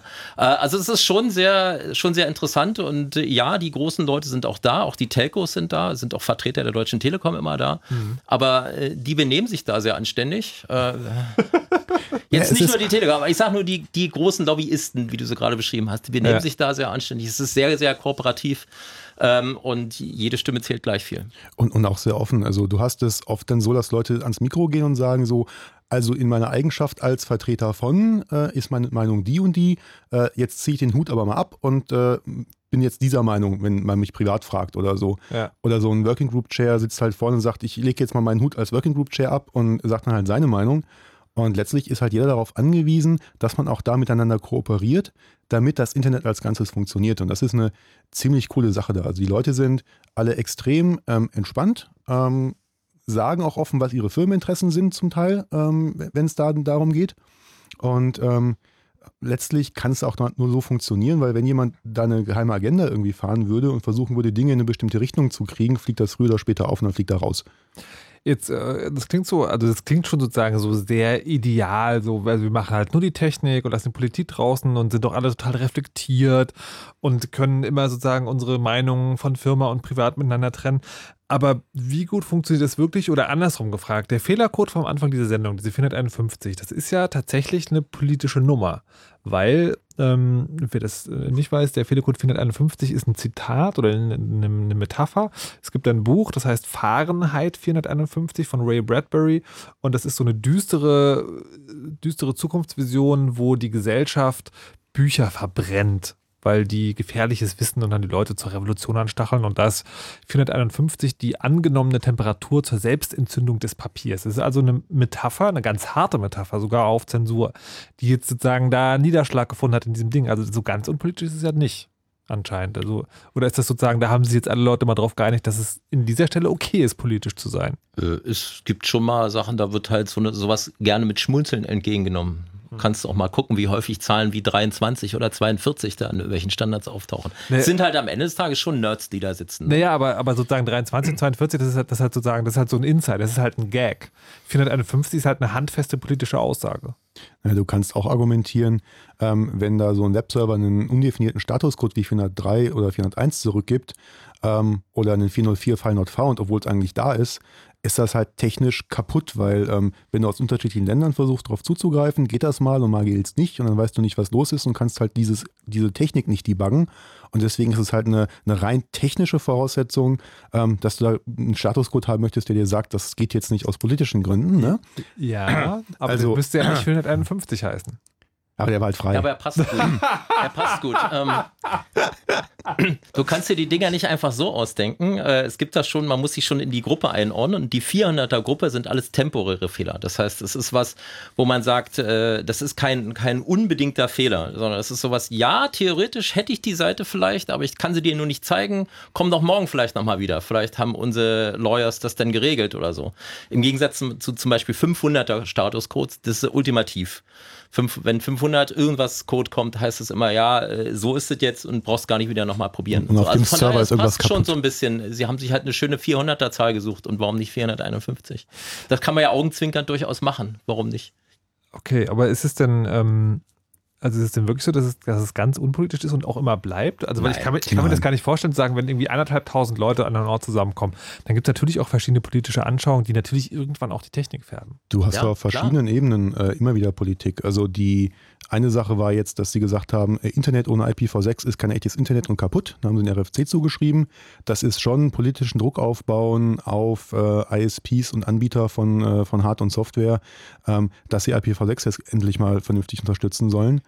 Ähm, du hast aber auch solche Sachen, dass ähm, es eine, eine, starke Bewegung gab, dass man ähm, Verschlüsselung als Standard fordert. Und ähm, da gab es auch bei der ITF äh, beim vorletzten Meeting oder sowas ähm, ein paar, paar Sachen zu, weiß ich jetzt allerdings die Details nicht mehr ganz genau. Ja, ich meine, wir haben natürlich auch Vertreter dort aus Russland, aus China, aus, äh, ich weiß nicht, Nordkoreaner habe ich noch nicht entdeckt. Mhm. Aber äh, da, natürlich werden da auch äh, Ideen eingebracht oder Ideologien eingebracht. Die Frage ist, ob die, ob die aufgenommen werden. Oder es gibt natürlich auch Typen, wo jeder im Raum weiß, okay, der Knabe arbeitet eh für die NSA, lass ihn mal reden, aber ja, äh, das sind so, sind so Sachen, ähm, das reguliert sich selbst. Okay. Na gut, das ist also sagen ein Gremium. Könnt ihr noch vielleicht zum, kurz, äh, zum Schluss mal sagen, was, sind, was so die, die wichtigsten Entscheidungen sind, die da jetzt gerade anstehen? Äh, also oder, für jede oder anders. Working Group einzeln müsste ich jetzt gucken, was da auf der Agenda steht jetzt ja, für Buenos Aires. Okay, das wäre tatsächlich meine Frage, sagen, ob die, ob die konkrete Entscheidung immer sozusagen so klein, technisch und detailliert ist, dass man es dann nicht mehr genau sagen kann, oder ob es jetzt wirklich was gibt, wo man sagt, okay, das ist schon, also nicht nur wir regeln jetzt mal den Standard im Detail, sondern das ist schon wirklich nochmal was ganz Neues. Also dieses IPv6 zum Beispiel, wo quasi jedes ähm, Gerät, also ich versuche, ich überlege gerade, wie man das nochmal ein, einfacher erklären kann. Vielleicht am einfachsten so, Geräte in einem Netzwerk haben eine bestimmte Nummer wie eine Telefonnummer und davon gibt es im Prinzip so wenig, dass man immer so, so Zwischenschaltungen vornehmen muss. Also bei euch zu Hause haben Geräte eine bestimmte Nummer, aber wenn ihr da nach draußen quasi telefoniert, dann ist, gibt es eine andere Nummer, die euer Zuhause bezeichnet und dann wird es sozusagen so schrittweise aufgelöst. Also aus dem Internet kommt es zu der einen Nummer und dann gibt das Gerät nämlich den Router und der sagt, okay, an welches muss ich das hier verteilen? Und IPv6 ermöglicht, dass jedes Gerät immer direkt im Internet ist. Und das scheint ja so ein großes Ding zu sein. Ja. Aber das ist ja jetzt durchgesetzt. Aber es gibt jetzt nicht pro Meeting immer so die Knallerentscheidung. Es kommt natürlich auch immer darauf an, was so die Presse und so aufnimmt davon. Ähm, ich gucke gleich mal drüber. Muss dazu sagen, diese Meetings finden dreimal im Jahr statt. Mhm. Ähm, einmal, also ich mein, einmal, einmal in den Americas, ja, mhm. äh, jetzt zum ersten Mal in Südamerika, einmal in Europa und einmal in Asien äh, oder Asia Pacific, ah, okay. wie sie es nennen. Und das nächste Meeting ist jetzt in Buenos Aires Ende März, Anfang, Anfang April. Das nachfolgende dann in Berlin im Juni. Mhm. Und dann sind wir im November nochmal in Seoul. Ja, aber äh, ich meine ich mein nicht unbedingt beim nächsten Treffen, sondern so generell, was da jetzt im Schwang ist. Also keine Ahnung. Wir reden ja zum Beispiel äh, seit einem Jahr jetzt über das Internet der Dinge, ob das überhaupt kommt. Spielt sowas da so eine, also so eine großen gesellschaftlich glaub, Das ist Buzzword Bingo. Das ist Buzzword Bingo. Da sind wir technisch lange dran vorbei. Das ist alles beschlossen, wie das technisch funktioniert. Okay. Da hat die ITF jetzt keine Finger mehr dran, aber braucht nicht notwendigerweise. Nur so also ihr könnt das Internet der Dinge jetzt bauen. Alles, was ihr da verbraucht, ist da. ihr müsstet jetzt nur noch wollen. Ich muss, ich muss ehrlich sagen, also wir haben jetzt eine Stunde drüber geredet, aber mir scheint das Ganze immer noch so ein bisschen nebulös. Es gibt ja so viele Leute und die entscheiden halt irgendwelche Dinge, aber eigentlich ist schon alles festgesetzt. Na gut. Wo kann man sich nee, das ist schon mal entschieden worden, nicht, nicht von irgendwem, sondern das ja. ist schon mal auf ITF-Meetings vor zehn Jahren oder sowas, sind die dafür notwendigen Standards oder sowas schon mal beschlossen worden. Und Ach so, das heißt, man kann mhm. eigentlich immer sagen, entweder sind Dinge sozusagen schon lange beschlossen worden, das IETF ist sozusagen sehr weit vorne, aber andererseits dauert es wahrscheinlich lange, wenn man mal spontan was ändern will, oder? Ja, das, ja, das Problem an diesem spontan mal eben was ändern ist halt, es kann dir passieren, dass du irgendwas änderst, ähm, so einen neuen Statuscode einführst zum Beispiel und dann feststellst, Mist, das haben Leute irgendwo schon mal benutzt, das ist schon belegt von irgendjemandem, obwohl es nicht standardisiert ist, da gehen Dinge kaputt, das wollen wir vielleicht nicht. Oder es hat irgendwelche Nebenwirkungen, die wir jetzt noch nicht absehen können. Deswegen wollen wir erstmal mit allen Leuten drüber reden, die sich auskennen, mhm. ob da irgendwas kaputt geht, ob es irgendwelche Nebenwirkungen gibt und dann gucken, ob wir das zum Standard äh, weiter ver verarbeiten können. Äh, ein Beispiel ist zum Beispiel, dass jetzt Google vorgeschlagen hat, dass wir ähm, HTTP, also Webseiten, nicht mehr über das TCP-Protokoll, sondern über das UDP-Protokoll ausliefern sollen. Das ist dann irgendwie schneller und besser und performanter, hat aber wieder andere Neben äh, Nachteile und deswegen ist dann natürlich eine Riesendiskussion. Würde drüber. ich als Nutzer einen Unterschied merken? Ähm, nö. nö. Also als, als, als Endnutzer nicht. Ja. Ähm, höchstens vielleicht, dass deine Leitung vielleicht irgendwie ähm, anders funktioniert. Das heißt, dass die Webseiten schneller geladen werden, zum Beispiel und dass da Sachen performanter werden im Vergleich zu früher. Aber das sind halt alles sehr viele Detailentscheidungen, mhm. die aber für einen, für einen Internetprovider oder für jemanden, der Technik macht, sehr, sehr große Auswirkungen haben können. Diese Nö war jetzt so halbrichtig. Du, äh, eigentlich merkst du nichts davon. Du tippst weiter Facebook in deinen Browser ja. ein und dann blinkt dich da diese Seite an. Ja. Äh, vielleicht merkst du was davon, weil es halt eben schneller wird. Weil es äh, insgesamt äh, und deine Nachbarn auch nicht mehr dich dann morgens im Café anmauern und sagen, oh, letzte Nacht war YouTube wieder scheiße. so, also äh, das sind so Sachen, an denen merkst du, aber eigentlich wird das alles so designt, dass du als Benutzer jetzt nichts machen musst dafür. Du musst jetzt nicht irgendwie Facebook anders nennen oder rückwärts schreiben okay. oder sowas. Das wäre sehr lustig. Ähm, so, jetzt ist es ja so, jetzt würde ich denken, okay, es gibt also ein großes Gremium, das beschließt die verschiedenen technischen Standards im Internet. Das reicht ja dann auch. Also jetzt so an großen Premium im Internet, aber ich vermute, weit gefehlt, es gibt noch viele andere. Es fiel schon der Name oh. Icon. ICANN. So, können wir, können wir mal kurz, also jetzt, bevor wir noch mal eine kurze Pause machen, zusammentragen, was es noch so gibt. Also es gibt das ICANN. In einem Satz, was macht das? Ui. Ne, das kann man nicht in einem Satz sagen. Aha, Machen wir nach der Pause. Aber es gibt sowas wie IANA. Äh, Ähm, ja, ist die Internet Assigned Numbers Authority. Das sind die Leute, die Bewahrer der Protokollnummern und Adressen. Äh, Das heißt, äh, wenn zum Beispiel jemand sagt, wir haben jetzt hier einen neuen HTTP-Statuscode, nämlich diesen 451, Ja. und gewisse Gremien haben das beschlossen und andere Gremien haben das abgesegnet. Das ist die ITF nämlich beschließt, muss erst noch abgesegnet werden vom Internet Engineering, von der Internet Engineering Steering Group, IESG. Ist das auch was Freiwilliges oder sitzen da Das ist ein, das ist ein Subteil, ist ein Subteil der, äh, des, des, äh, des ITF-Buddies. Die werden auch daher gewählt, und zwar von dem NOMCOM. Es gibt ein Nomination Committee, die dann wieder Christ, Leute. ja, ja, es ist ein ziemlicher Buchstabensalat. Ähm, und diese IANA, die sind die, die bewahren das dann auf. Die führen die offiziellen Listen, wo alle HTTP-Statuscodes drin sind. Die Ich stelle mir so langbärtige Dinger, die langbärtige alte Männer und Ja, weiße, weißhaarige Frauen, die durch so Säulen mit so Papyrusregalen. Ja, aber es ist, es ist total einfach.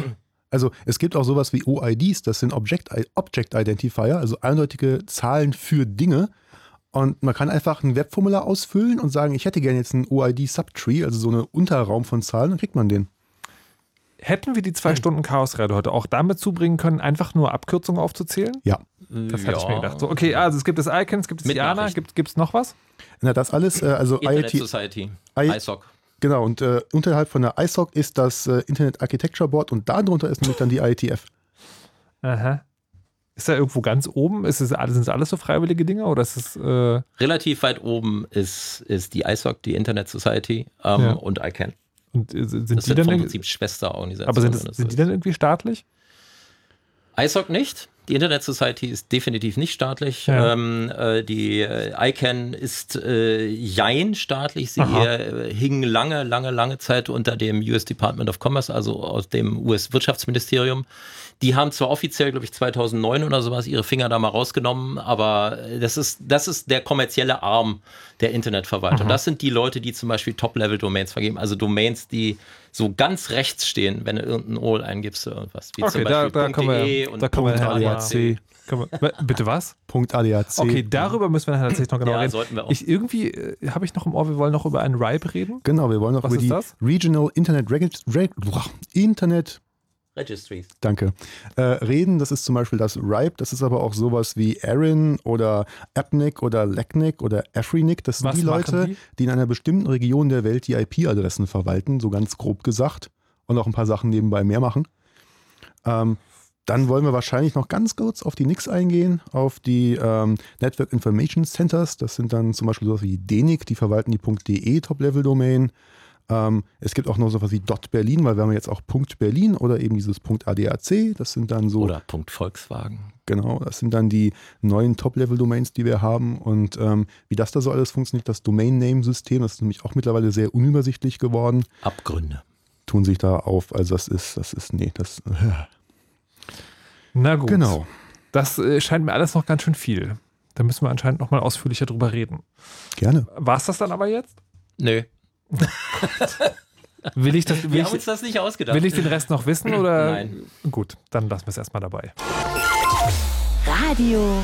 Radio hat einen Namen. Hat einen Namen. Fritz.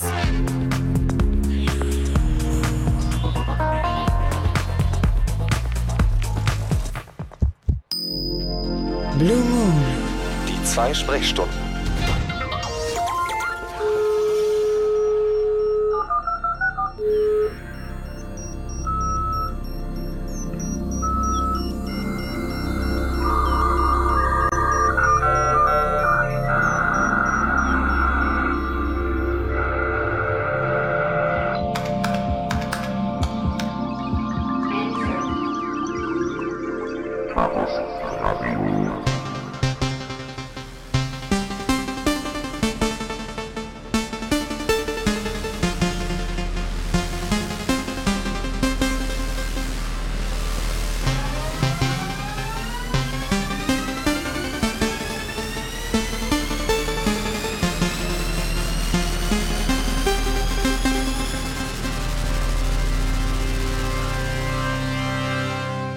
Damit herzlich willkommen zurück im Chaos Radio im Blue Moon, dem Blue Moon, wo das, äh, wo der Chaos Computer Club einmal alle zwei Monate das Studio stürmt und Dinge übers Internet erklärt. Und heute erklärt er, welche bürokratischen Strukturen sich ergeben haben, um das Internet zu verwalten, damit es für uns so funktioniert, wie es funktioniert. Und es ist fürchterlich aber wir versuchen es trotzdem noch zu klären. Außerdem gibt es jetzt zur Auffrischung und Abwechslung die Nerd News. Das sind die anderen Nachrichten, die sonst noch so passiert sind. Geschrieben vom Chaos Computer Club, präsentiert von Emily Ulbricht.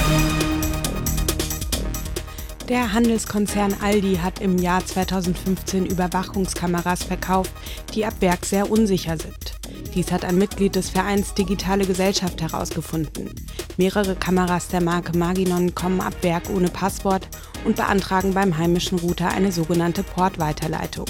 Das führt dazu, dass die Geräte direkt aus dem Internet erreichbar sind.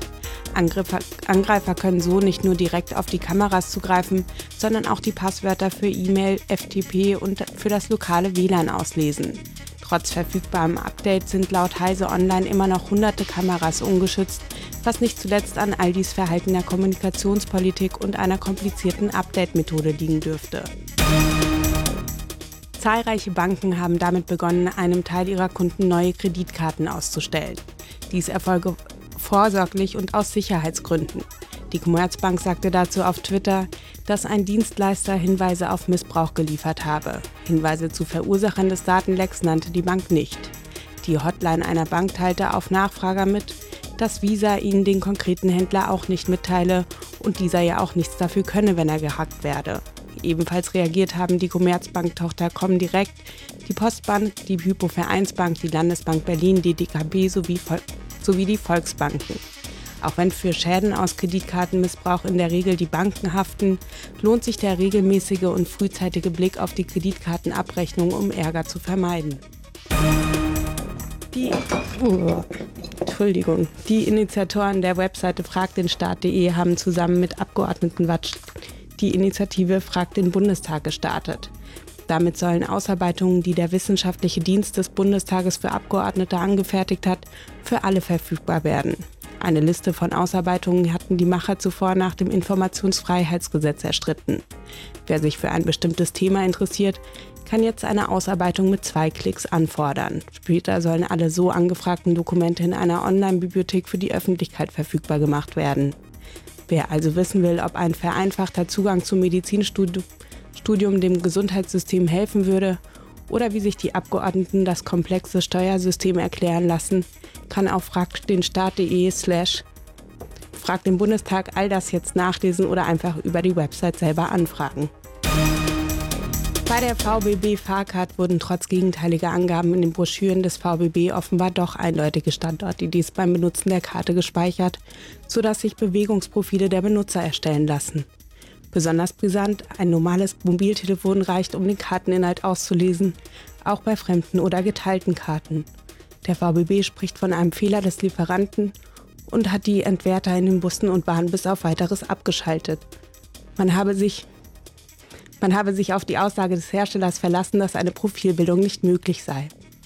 Vielen Dank, Emily Ulbricht, für die Nerd News und ein fast kleiner Unfall hier im Studio. Wie dramatisch. Wir machen gleich weiter hier beim Chaos Radio vorher, aber Broke for Free mit My Luck.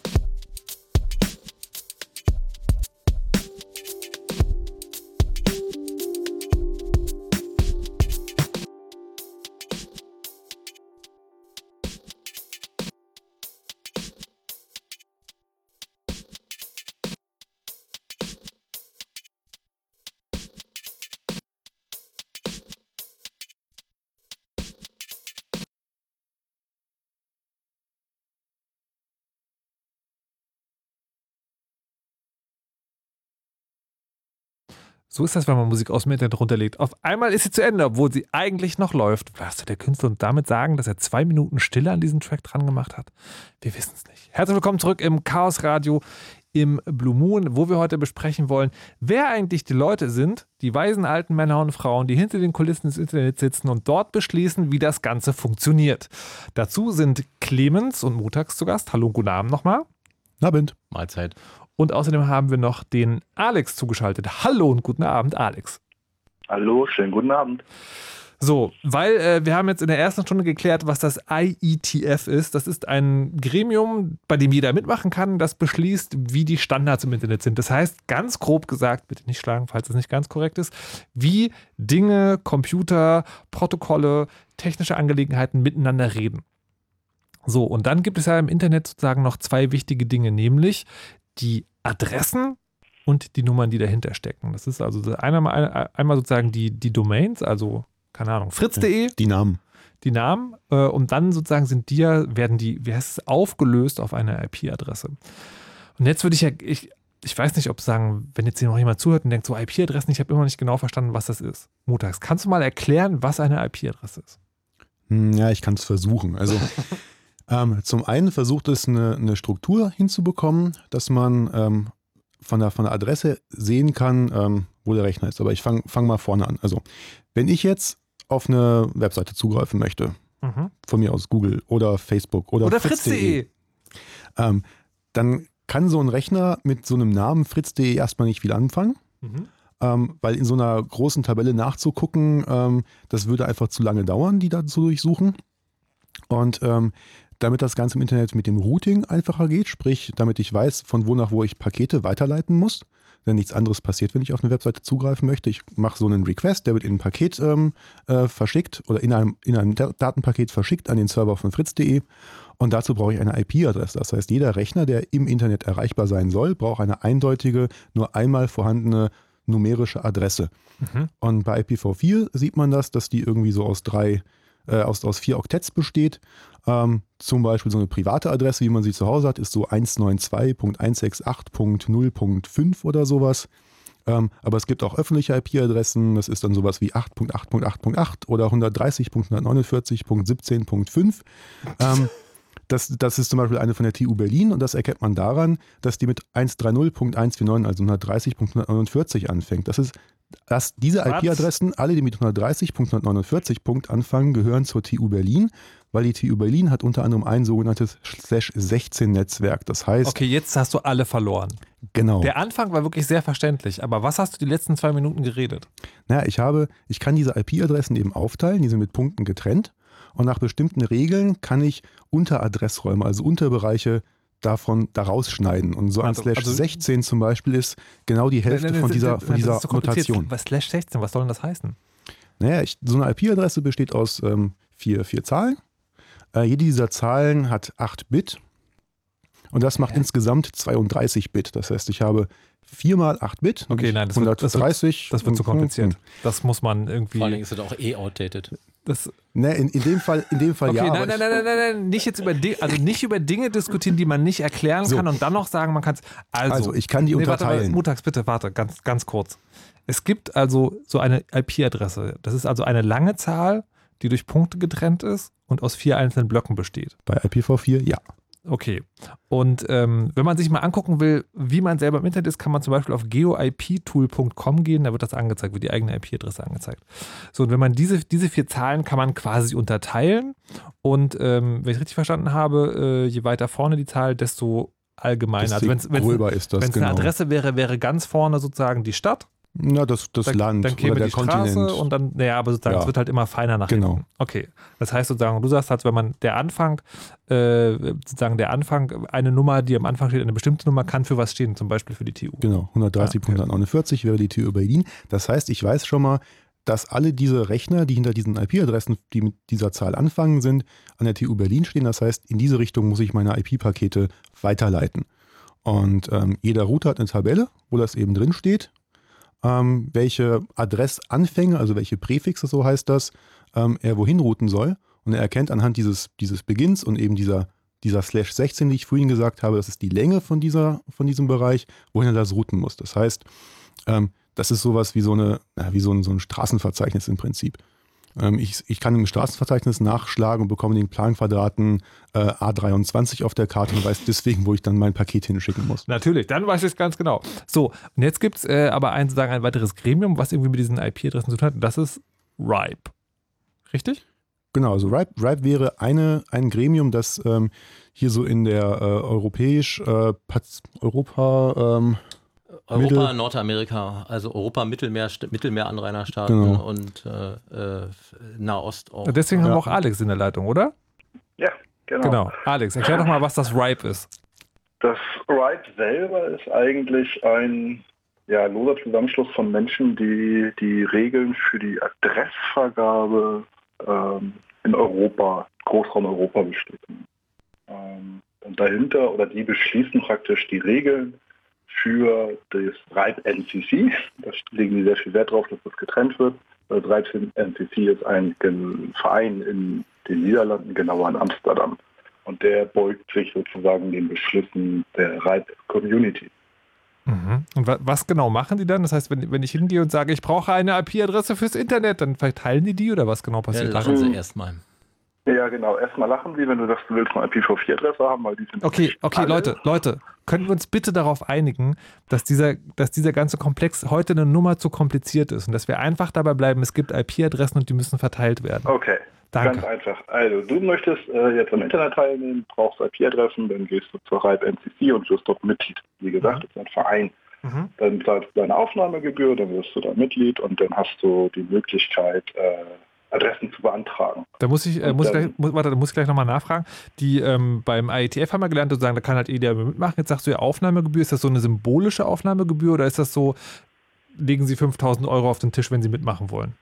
Wenn ich IP-Adressen haben möchte, mhm. also nicht, nicht bei den Regeln bestimmt, sondern ja. wirklich, du hast ja gefragt IP-Adresse, ja. dann gehe ich hin, lege da 2000 Euro auf den Tisch, bin Mitglied mhm. und dann gibt es noch so eine Jahresgebühr, die wird irgendwie fällig, die musst du auch noch bezahlen. Aber dann kannst du halt hingehen und sagen, ich brauche IP-Adressen. Dann gucken sie in den Regeln nach. Die mhm. Regeln macht nämlich diese Community, ähnlich wie das beschrieben wurde für das äh, IETF. Mhm. Ähm, das heißt, da wird über Mailinglisten dann besprochen, okay, wir vergeben die IP-Adressen nach folgenden Regeln. Dann ähm, gibt es eine Diskussion darüber, dann streiten sich ganz viele oder streiten sich auch nicht, sind sich einig. Am Ende gibt es auch wieder Working Group Chairs, die so ein bisschen aufpassen, dass die Leute sich benehmen und dass das nicht unfreundlich wird. Wird es in der Regel auch nicht, aber falls doch, schreiten die ein. Und dann sagen sie, okay, ich entnehme der Diskussion folgendes Meinungsbild. Mhm. Und dann ähm, wird daraus am Ende eine, das Regularium, wie Adressen zum Beispiel vergeben werden. Und wenn du Adressen beantragst, dann gucken die halt in diesen Beschluss der Gemeinschaft rein und sagen, okay, ja, du kriegst jetzt noch Adressen. Ah, ich frage mich jetzt gerade sagen, wie, wie man überhaupt, also äh, worüber dann diskutiert, also was sind denn da Streitfälle? Ähm, zum Beispiel die Situation, die wir mit den älteren IP-Adressen haben, also IPv4-Adressen haben, die sind jetzt langsam am Ende. Also es gibt mathematisch gesehen eine gewisse Menge an IP-Adressen, die wurden jetzt verteilt zum größten Teil. Aha. Und ähm, dann gab es natürlich Firmen, die gesagt haben, oh, ich will jetzt noch ein paar IP-Adressen haben. Andere haben gesagt, oh, wir müssen noch Platz lassen oder IP-Adressen übrig lassen für neue Firmen, die ganz coole Ideen haben. Und dann gibt es riesige Diskussionen darüber, nach welchen Regeln wird entschieden, wer wie viele IP-Adressen jetzt bekommt. Ob das neue Mitglieder sind, ob das alte Mitglieder sind. Also wie viele IP-Adressen kriegt derjenige. Und da wird schon sehr intensiv diskutiert, sag ich mal. Okay, und gibt es da sozusagen richtig handfesten Streit oder ist das nur so, ich will aber auch drei IP-Adressen, nein, gib sie mir? Oder hat das nee. sozusagen hat das wirklich ernsthafte Konsequenzen? Naja, was heißt ernsthafte Konsequenzen? Also wenn, wenn ich jetzt als neues Mitglied in der RIPE irgendwie aufschlage und sage, schönen guten Tag, ich habe hier die super Idee, ich möchte irgendwie, keine Ahnung, ein ISP gründen oder einen ganz großen Internet-Hosting-Provider äh, oder sonst irgendwas und sage, ich brauche halt äh, ein, ein, ein riesiges Netzwerk von IPv4-Adressen, dann werden die sagen, es tut uns leid, die Community hat beschlossen, dass du nur noch ein kleines Scheibchen bekommst und dann stehst du da. Und da gibt es natürlich viel Geweine, sag ich mal, aber und da gibt es Vorschläge, dass man diese Vergaberichtlinien doch bitte ändern soll. Also jeder, und da kommt wieder die Allgemeinheit rein, jeder, der zu Hause sitzt, der einen Internetanschluss hat und eine E-Mail-Adresse hat, kann sich auf diese Mailinglisten subscriben, also abonnieren und kann Änderungsvorschläge einbringen. Das machen auch immer mal wieder welche. Also ähm, da gibt es aktuell gibt's da drei Vorschläge, die bearbeitet werden. Und dann wird darüber diskutiert. Und das kann halt jeder machen, aber ja, oftmals wird dann, sagt die Mehrheit dann, nee, wir lassen das so, wie es ist. Oder ähm, ja, also das, das handfesten Streit gibt es ja nicht. Es gibt immer wieder Leute, die schlagen immer wieder das Gleiche vor, wobei der Vorschlag schon dreimal abgelehnt wurde, aber darf man halt machen. Ähm, und was genau machst du da? Bist du damit Mitglied oder interessierst du dich nur dafür? Äh, ich komme tatsächlich aus dem TCP-Umfeld. Ähm, bin aber beruflich ähm, dabei, dass ich ähm, in Firmen gearbeitet habe und arbeite, die, ich sag mal, Mitglied bei dieser Reiz sind ähm, und versuche halt ja ein bisschen die Interessen dieser Firma auch zu vertreten. Ähm, dazu gibt es zum Beispiel zweimal im Jahr das äh, sogenannte Reitmeeting. Ähm, da kann jeder hinfahren, der möchte. Also man muss da nicht Mitglied für sein. Das okay. ist nicht wieder bei äh, ETS. Man dachte einfach, hey, da gibt es jetzt mal das nächste Reitmeeting ist im Mai in Kopenhagen zum Beispiel. Dann kann man sagen, okay, ich zahle irgendwie meine, meine Gebühr, meine Eintrittskarte, die ich glaube 300 Euro oder was die ist, ähm, und zahle mein Hotel oder meinen Flug oder meinen Zug dahin. Dann kann ich da hinfahren und kann mich äh, mit den Leuten zusammensetzen und diskutieren. Also auch mit den Working Groups und anderen Leuten, die da rumlaufen. Und das mache ich unter anderem. Also ich besuche diese Reitmeetings oder ich ähm, so eine Firma, die, die Mitglied wird oder eine Organisation, es muss nicht eine Firma sein, das nennt sich dann, da haben wir die nächste Abkürzung, LIA, äh, Local Internet Registry.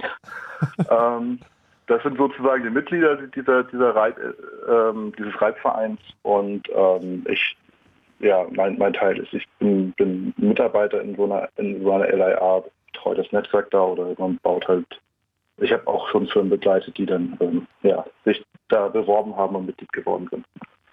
Das ist so. Aber ansonsten ist es halt, ich verfolge das, ich nehme daran teil, ich diskutiere mit den Leuten und ähm, ja, es ist eine große Gemeinschaft. Wird man da nicht wahnsinnig? Äh, nee, es ist eigentlich sehr angenehm, weil ähm, wie in der ersten Stunde schon gehört, es ist halt ähm, frei erstmal so von, von, von politischen Zwängen, zumindest für mich gefühlt. Also es ist sehr angenehm. Die Leute sind intelligent, die, die machen Spaß, das sind lustige Menschen, man kann mit denen auch ganz nett mal ein Bierchen trinken gehen und nächsten Tag kann man sich trotzdem äh, angeregt äh, über ja, Adressvergabe zum Beispiel unterhalten. Sehr zivil.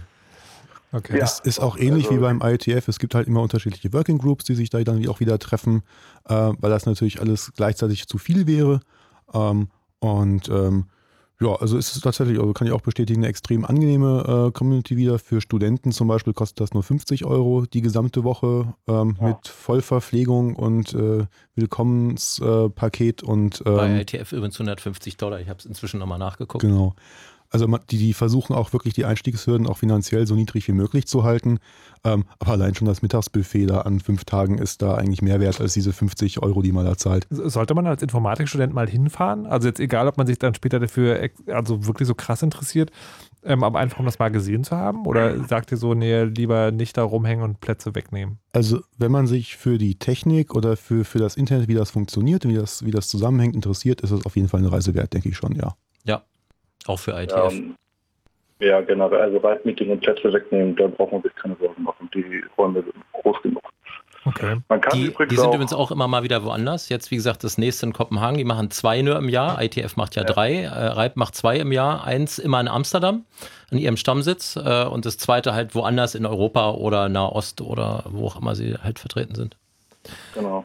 Was ich mich. Ähm, Vielleicht noch als Anmerkung, ja. so, genau wie bei ITF, für die Leute, die jetzt sagen, oh, ich kann mir das nicht leisten, mich interessiert das, aber äh, man kann, kann an diesen Diskussionen, wie gesagt, auch äh, per Mailing teilnehmen oder es wird halt auch ähm, teilweise gestreamt. Also fangen wir jetzt an. Ja. Ich kann auch mal was sagen, vielleicht wenn jetzt nicht jeder Hörer da gleich hinrennt, es gibt da nicht ernsthafte Einlasskontrollen. Da steht nicht vor jeder Working Group ein Typ mit Sonnenbrille und schwarzen Anzug und einer Knarre im Sakko, der kontrolliert, ob du da dein, dein, dein Ticket um den Hals hast. Das heißt, man kann da auch einfach mal so hintapsen. Ja, ähm, man darf nicht vergessen, die meisten kennen sich auch. Ne? Also das, ja. ähm, das ist ein sehr großes Vertrauensverhältnis und ähm, was Clemens schon sagte, wenn da jetzt einer irgendwie aufläuft, ich glaube, da wird es kein großes Drama geben. Wenn er nicht das ganze Buffet leer ist, glaube ich. ja. Dann werden die Internetnummernvergeber aber sehr eigen. Ja, oh, ja. Sehr eigen. Aber, aber was, was ich mich gerade frage ist, ähm, also auch weil es so kompliziert ist zu erklären hier, und wir haben ja jetzt nicht also allzu wenig Zeit, ähm, ist, also diese, diese Gremien funktionieren aber in sich selber und die betreiben keinerlei Art von Öffentlichkeitsarbeit, oder? Das bleibt schon alles in dieser, in dieser Technik. Äh, Nö, das ist alles offen, du kannst das alles nachlesen, nee, aber nee, sie machen keine Werbung nee, dafür. ja, genau, das meine ja, ich sozusagen. Ja. Natürlich, also, ne, also die, das, das, das, Ange das, Angebot ist sozusagen, äh, wir, äh, jeder kann, wenn er nur irgendwie klug genug ist oder irgendwie genug weiß, aber es ist nicht so, dass das aktiv darum geworben wird, dass auch andere Menschen das verstehen, die nicht das ganze Wissen haben. Also ähm, sagen, also sowas wie, wie, keine Ahnung, IFF machen oder halt CCC auch, dass man, dass man Themen auch immer sozusagen nach außen trägt und sagt, so hier, das naja, Thema ist wichtig. Es, es gibt, äh, beim RIPE gibt es zum Beispiel solche Sachen, dass man schon versucht, Studenten ähm, zu, zu gewinnen, da mitzuarbeiten. Es gibt so irgendwelche Hackathons, die dann äh, so, so Messdaten, die da erfasst werden, zum Beispiel visualisieren sollen oder so, also Programmierwettbewerbe, ähm, wo, wenn man sich dafür äh, qualifiziert hat, auch durchaus die Anreise zum RIPE-Meeting bezahlt wird und ähm, auch der Aufenthalt in Amsterdam bei RIPE, um an diesem Ding teilzunehmen. Ähm, insofern versucht man schon da so ein bisschen auch eine, eine, neue Generation natürlich reinzubekommen und da Werbung für zu machen, das bekannt zu machen. Ähm, aber es ist jetzt nicht so, dass, dass das RIPE oder ähm, andere Organisationen da jetzt Werbebroschüren drucken und verschicken, ähm, dass man da Mitglied werden muss, weil es eine technische Notwendigkeit ist, zum Beispiel mal IP-Adressen zu bekommen. Da muss man ja, sowieso Mitglied werden. Nee, das, das, ich meine gar nicht mal, dass man sozusagen Mitglied muss, sondern einfach, dass, äh, dass auf eine allgemeinverständliche Art kommuniziert wird, was da passiert. Äh. Jein. Hm. Also es gibt bei ITF auch so, so Stipendiengeschichten, die werden aber eben auch nur in einer, sagen wir mal, Research Community, also im universitären Umfeld werden die auch publiziert und sowas gemacht. Mhm. Aber äh, keiner, keine dieser Organisationen hat zum Beispiel Geld, um bei großen Medien oder sonst irgendwas was vorstellig zu werden oder eine PR-Agentur zu bezahlen, damit sie abends in der Tagesschau auftauchen. Nee, das, das, meint, das meine ich alles nicht so. Das würde erreichen sagen, wenn auf deren Website sozusagen es eine Abteilung gibt, hier, keine Ahnung, Nachrichten für Noobs sozusagen. Also der, ja, Punkt, der, der Punkt ist, okay, also warum ich das gerade frage, ist sozusagen, es gibt dieses Gremium und da kann zwar theoretisch jeder hin, aber es findet halt innerhalb dieser Technikgemeinde statt. Das heißt also, wir als normale User müssen euch darauf verlassen, dass ihr, ne, ich mache jetzt mal die sozusagen die Grenzen äh, sozusagen ein bisschen plakativ, dass ihr da keinen Scheiß baut. Ja, aber es ist halt auch ein technisches Thema. Es wäre so, wenn ich zum Hirnchirurgenkongress gehe und sage, erklär mir das mal ganz einfach bitte. Also, ähm, also sicherlich wird das versucht. Nee, aber da gibt es Ärzte, da, gibt, da gibt's halt, da gibt's halt eine Ärztekammer und da gibt es halt irgendwann den Staat und da gibt es Gesetze und sowas, das wird halt alles irgendwie geregelt. die Ärztekammer ist viel geheimnisvoller als RIPE und ITF zusammen. Vielleicht, aber es gibt halt sozusagen Gesetze. Okay, der Vergleich, ich nehme es an. ähm, Äh, ja, also ich sag mal so, die Erfahrung, die ich jetzt mit der Reib zum Beispiel habe, ist, wenn, wenn, wenn da werden, wurde ja schon gesagt, es ist zwingend notwendig, manchmal einfach da Mitglied zu werden, wenn ich gewisse Dinge im Internet machen möchte. Mhm. Ähm, und da zum Beispiel machen sie schon, dass sie, es gibt so, ich sag mal, Einsteigerkurse für bestimmte Thematiken der Reit betreffend. Ja. Wir haben so eine hübsche Datenbank, wo ähm, alle möglichen ähm, Informationen zu verschiedenen IP-Adressen, Adressblöcken oder ähm, sonstigen Nummern, die sie halt vergeben, hinterlegt sind. Und da, da scheitern ganz viele auch daran, solche Dinger zu bedienen. Und da geben sie sich schon Mühe und sagen, ähm, an die Mitglieder kommunizieren sie schon hier, wir machen wieder einen Workshop, kannst kostenlos vorbeikommen und ja. nimm mal daran teil. Und die setzen sich auch mit dir hin und gehen das mal eine Stunde mit dir zusammen durch, wenn du es nicht verstanden hast. Das tun sie schon. Weil es gibt halt viele, die müssen da Mitglied sein, weil ja. die Firma jetzt irgendwas im Internet machen will, aber sie wissen gar nicht genau so richtig, wie es funktioniert. Und okay. ähm, für die gibt es schon so ein bisschen Schulung, aber halt nicht, dass sie irgendwie rausgehen und irgendwie ein Handbuch schreiben. Okay. Also es ist ja auch nicht so, dass du als Endanwender unbedingt Kontakt äh, direkt mit dem RIPE hast, weil Nein. zu Hause bekommst du eine IP-Adresse eben von deinem Provider automatisch zugewiesen und ähm, hast eigentlich gar keinen Kontakt in, in diese technischen Untiefen da. Ja, ja, klar. Die Frage ist halt, sagen, wie, wie lange das gut geht. Aber das geht gut. Du kannst dich, wie gesagt, die, die verheimlichen nichts. Du kannst ja. auch einfach danach googeln. Du findest die auch. Die stehen noch in beide Organisationen nee, stehen nee, Google ist, ganz oben. Nee, Aber du musst halt danach suchen. Nee, die drängen sich dir nicht auf. Ja, das ist halt genau das. das Aber das tut die Ärztekammer auch nicht. ich weiß nicht, ob diese Ärztekammer vielleicht nicht doch ein bisschen hängt. Na gut. Alex, dir auf jeden Fall vielen Dank für die vielen Erklärungen. Ja, und gerne, äh, gerne. viel Spaß beim nächsten Ripen. Nennt man das so? Ähm, nee. nee. Dann viel Spaß beim Besuch des nächsten Ripe-Meetings. Euch noch viel Spaß in der Sendung. Danke, bis dann. Jo, ciao. Tschüss. So, okay. Jetzt haben wir also auf einer, auf einer sagen, ich wollte gerade sagen, auf einer abstrakten Ebene, aber ich glaube, das ist heute nicht die abstrakte Ebene. Also wir haben jetzt geklärt sozusagen, wer sich, äh, wer sich darum kümmert, dass die, dass man quasi, dass alle Teilnehmer des Internets dieselbe Sprache sprechen. Wir haben erklärt, wer sich darum kümmert, dass jedes, jeder Teilnehmer im Internet eine Nummer hat, unter der er erreicht werden kann. Und müssen dann noch klären, dass jeder Teilnehmer im Internet einen Namen hat, damit man sich diese komischen Nummern nicht merken muss. Das machen wir nachher. Jetzt haben wir erstmal noch eine Musik von Broke for Free und die heißt Mel's Parade. Ich hoffe, sie läuft durch.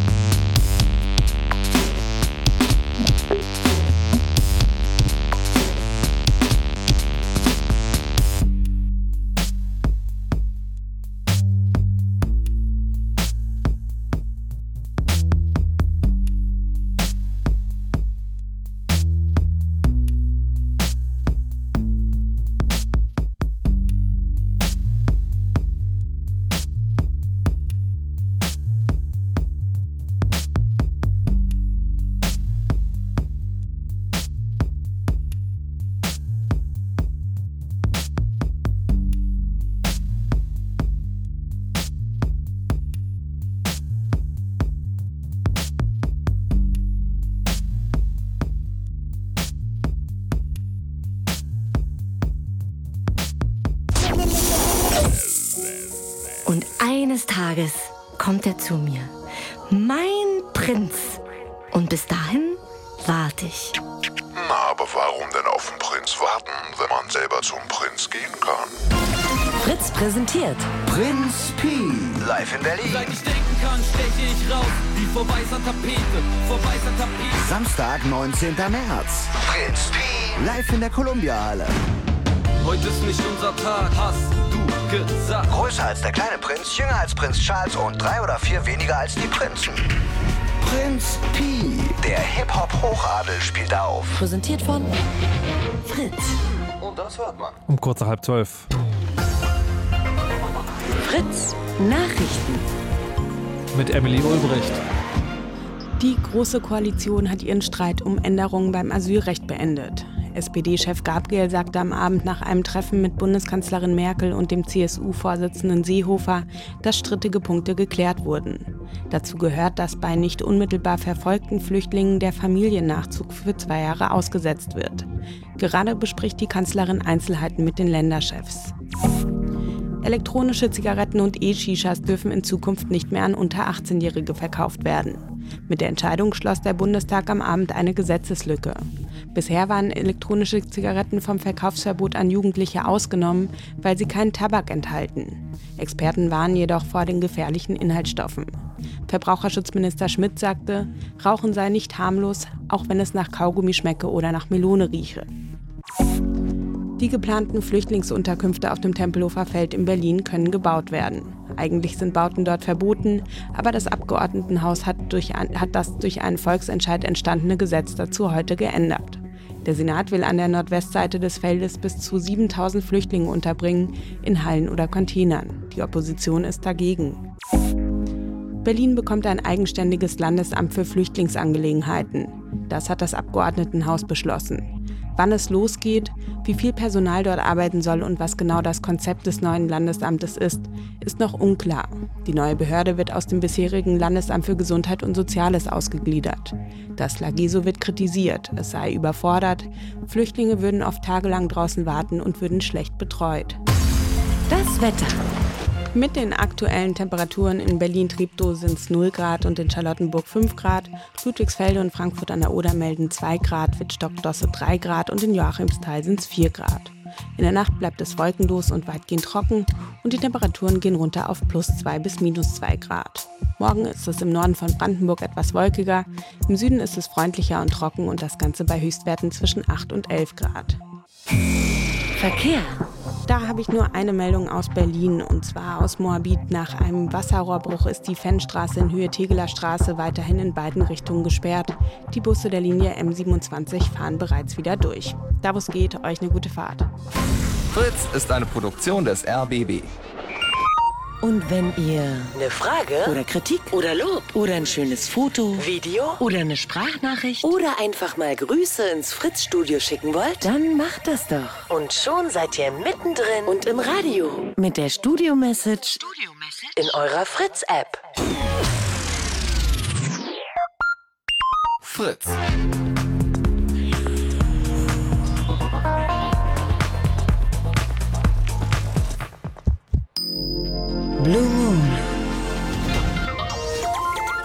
Heute Chaos Radio im Blue Moon mit mir, Markus Richter und den Gästen vom Chaos Computer Club oder dem näheren Umfeld, zum Beispiel Mutags, hallo und guten Tag. Abend. Und Clemens, hallo und guten Tag. Guten Abend.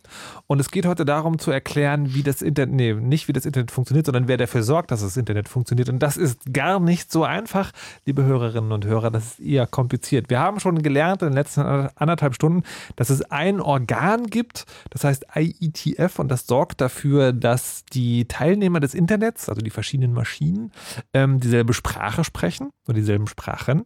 Es gibt ein Gremium, das dafür sorgt, dass äh, jeder eine Nummer bekommt im Internet, damit er auch erreichbar ist.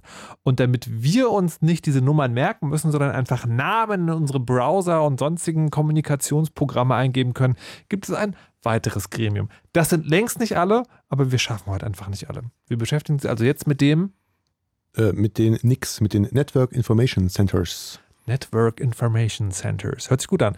Habe ich, hab ich auch schon mal gehört, nämlich DENIC. Genau. Das DENIC ist, auch, ist auch äh, sind die Leute, die in Deutschland alles äh, verwalten, äh, was auf .de endet im Browser. Das heißt sowas wie fritz.de. Und äh, die sozusagen, wie ist das eigentlich? Da muss, also wenn ich eine Webseite, ich habe ich habe ein paar Webseiten, egal, ich, habe, ich bin einer von den Leuten, die immer eine neue URL kaufen, weil sie eine fesche Idee haben. Das nennt sich Horder. ähm, und wenn es eine DE-Domain ist, dann wird meine Adresse ja da eingetragen. Was, was ist die DENIC? Ist das ein Verein? Ist das eine Firma? Ist das eine staatliche Stelle? Die DENIC ist eine Genossenschaft, genau. Das heißt, ähm, Dein, dein Provider wahrscheinlich ist äh, mit hoher Wahrscheinlichkeit Mitglied in der DENIC, in dieser Genossenschaft und ist damit in der Lage, äh, DE-Domains zu registrieren in deinem Namen. Das heißt, du kannst die beauftragen, für dich diese DE-Domain auf deinen Namen da registrieren zu lassen. Okay, und was passiert dann, wenn das, wenn, wenn das passiert? Also was, was macht, da was, passiert was machen ist, die da eigentlich? Naja, die gucken erstmal natürlich, ob die frei ist. Ähm, und sofern sie dann frei ist, wird sie bei denen in der Datenbank eingetragen. Und ab dem Moment ähm, werden alle Anfragen, die für eine .de-Domain, also für deine .de-Domain, an die DENIC Nameserver gestellt werden, weitergeleitet an die dafür zuständigen Nameserver. Das heißt von deinem Provider. Von deinem Provider, das heißt, oder deiner eigenen. Das heißt, es gibt ähm, Server im Internet, die übersetzen von diesen Namen in diese Adressen, also in die IP-Adressen, die wir mhm. ja vorhin schon hatten. Und ähm, wenn wir jetzt sowas wie fritz.de nehmen, dann sieht man halt, das endet auf .de. Das heißt, ich gucke erstmal, welche Nameserver sind denn für .de zuständig und das sind dann die, die die DENIC betreibt. Und dann fragt man einen von denen, wer ist denn für fritz.de zuständig? Und dann sagt einem ein DENIC-Nameserver, geh doch mal hier zu diesem Nameserver hin und frag den, wie die IP-Adresse von fritz.de oder www.fritz.de ist. Und dann kann man eben mit dieser IP-Adresse Kontakt aufnehmen und die Webseite abrufen.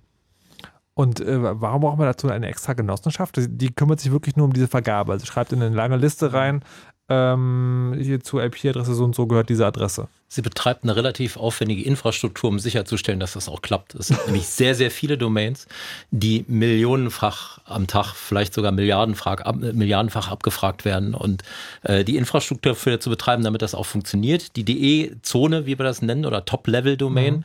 ist mit eine der größten in der Welt, äh, nach so .com und so, aber wir stehen relativ weit oben in dieser Hitliste. Und da äh, sind, wie gesagt, sehr viele Domains und es gibt sehr, sehr viele Anfragen. Und die betreiben sogenannte Name-Server. Das sind äh, Rechner, die auch teuer sind, äh, die man erstmal kaufen und betreiben und warten muss. Und davon auch relativ viele, die auf der ganzen Welt verteilt sind, die dafür sorgen, dass wenn jemand fritz.de eintippt, auch in Südamerika, dass er eine ordentliche Antwort dafür bekommt. Eine IP-Adresse, wo dann der Browser darauf zugreifen kann. Hm, und wer bezahlt das alles? Die Genossenschaft. So funktioniert das. Die Leute, die okay. sozusagen davon profitieren, dass sie diese DE-Domains machen, nämlich diese Provider, die sie dir vergeben oder verkaufen, du musst ja was für deine Domains bezahlen. Ähm, die schmeißen halt alle Geld in einen Topf, in diesen Genossenschaftstopf und aus diesem äh, Topf bedient sich sozusagen das DENIC und finanziert seine Infrastruktur. Jetzt habe ich aber den Verdacht, bei den anderen beiden Dingen, da hieß es ja immer, naja, das ist alles irgendwie total unpolitisch und eigentlich wollen ja alle nur das Gute und so weiter und so fort. Ähm, und jetzt ist ja so, Adressvergabe im Internet ist ja nicht ganz ohne. Also ein Beispiel, was mir da einfällt, ist, ich habe irgendwann mal gehört, äh, zweibuchstabige Domains sind eigentlich nicht zulässig. Zweibuchstabige Top-Level-Domains. Also wenn sie ganz rechts stehen.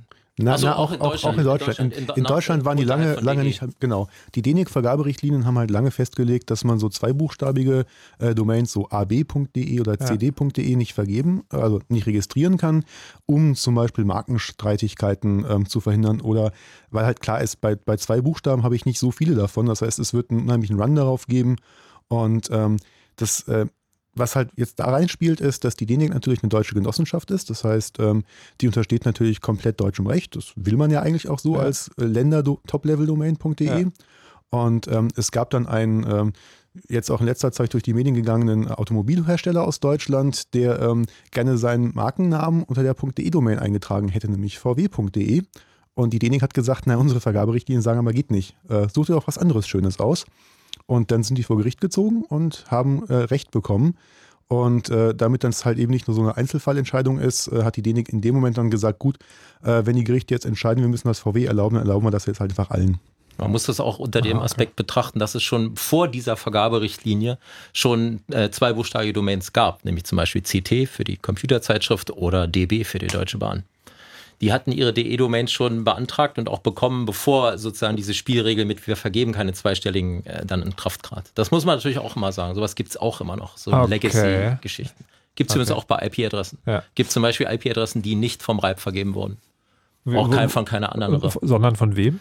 Von einer der Vorläuferorganisationen oder noch von dem Uropa von der ganzen Geschichte, einem, Namen, einem Knaben namens John Postel, der der übrigens sehr ähnlich sieht. Also wer, ähm, äh, das, war, das war ein Forscher in den USA, der ganz so an Internet-Anfangszeiten derjenige war, der die IP-Adressen vergeben hat. Den konnte man anrufen oder eine E-Mail schreiben oder einen Brief und sagen, hallo, ich brauche mal IP-Adressen. Und dann hat er zurückgeschrieben, ja, hier nimm doch die Adressen.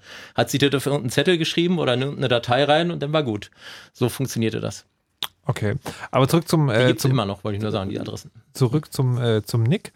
Ähm, also in DE ist es also so geklärt, dass es halt eine, diese eine Genossenschaft. Jetzt frage ich mich ja erstmal so, wer hat denn äh, der, der DNIC überhaupt das übertragen? Also wer hat denn die Macht zu sagen, okay, du bist der, der sich um die DE-Adressen kümmert?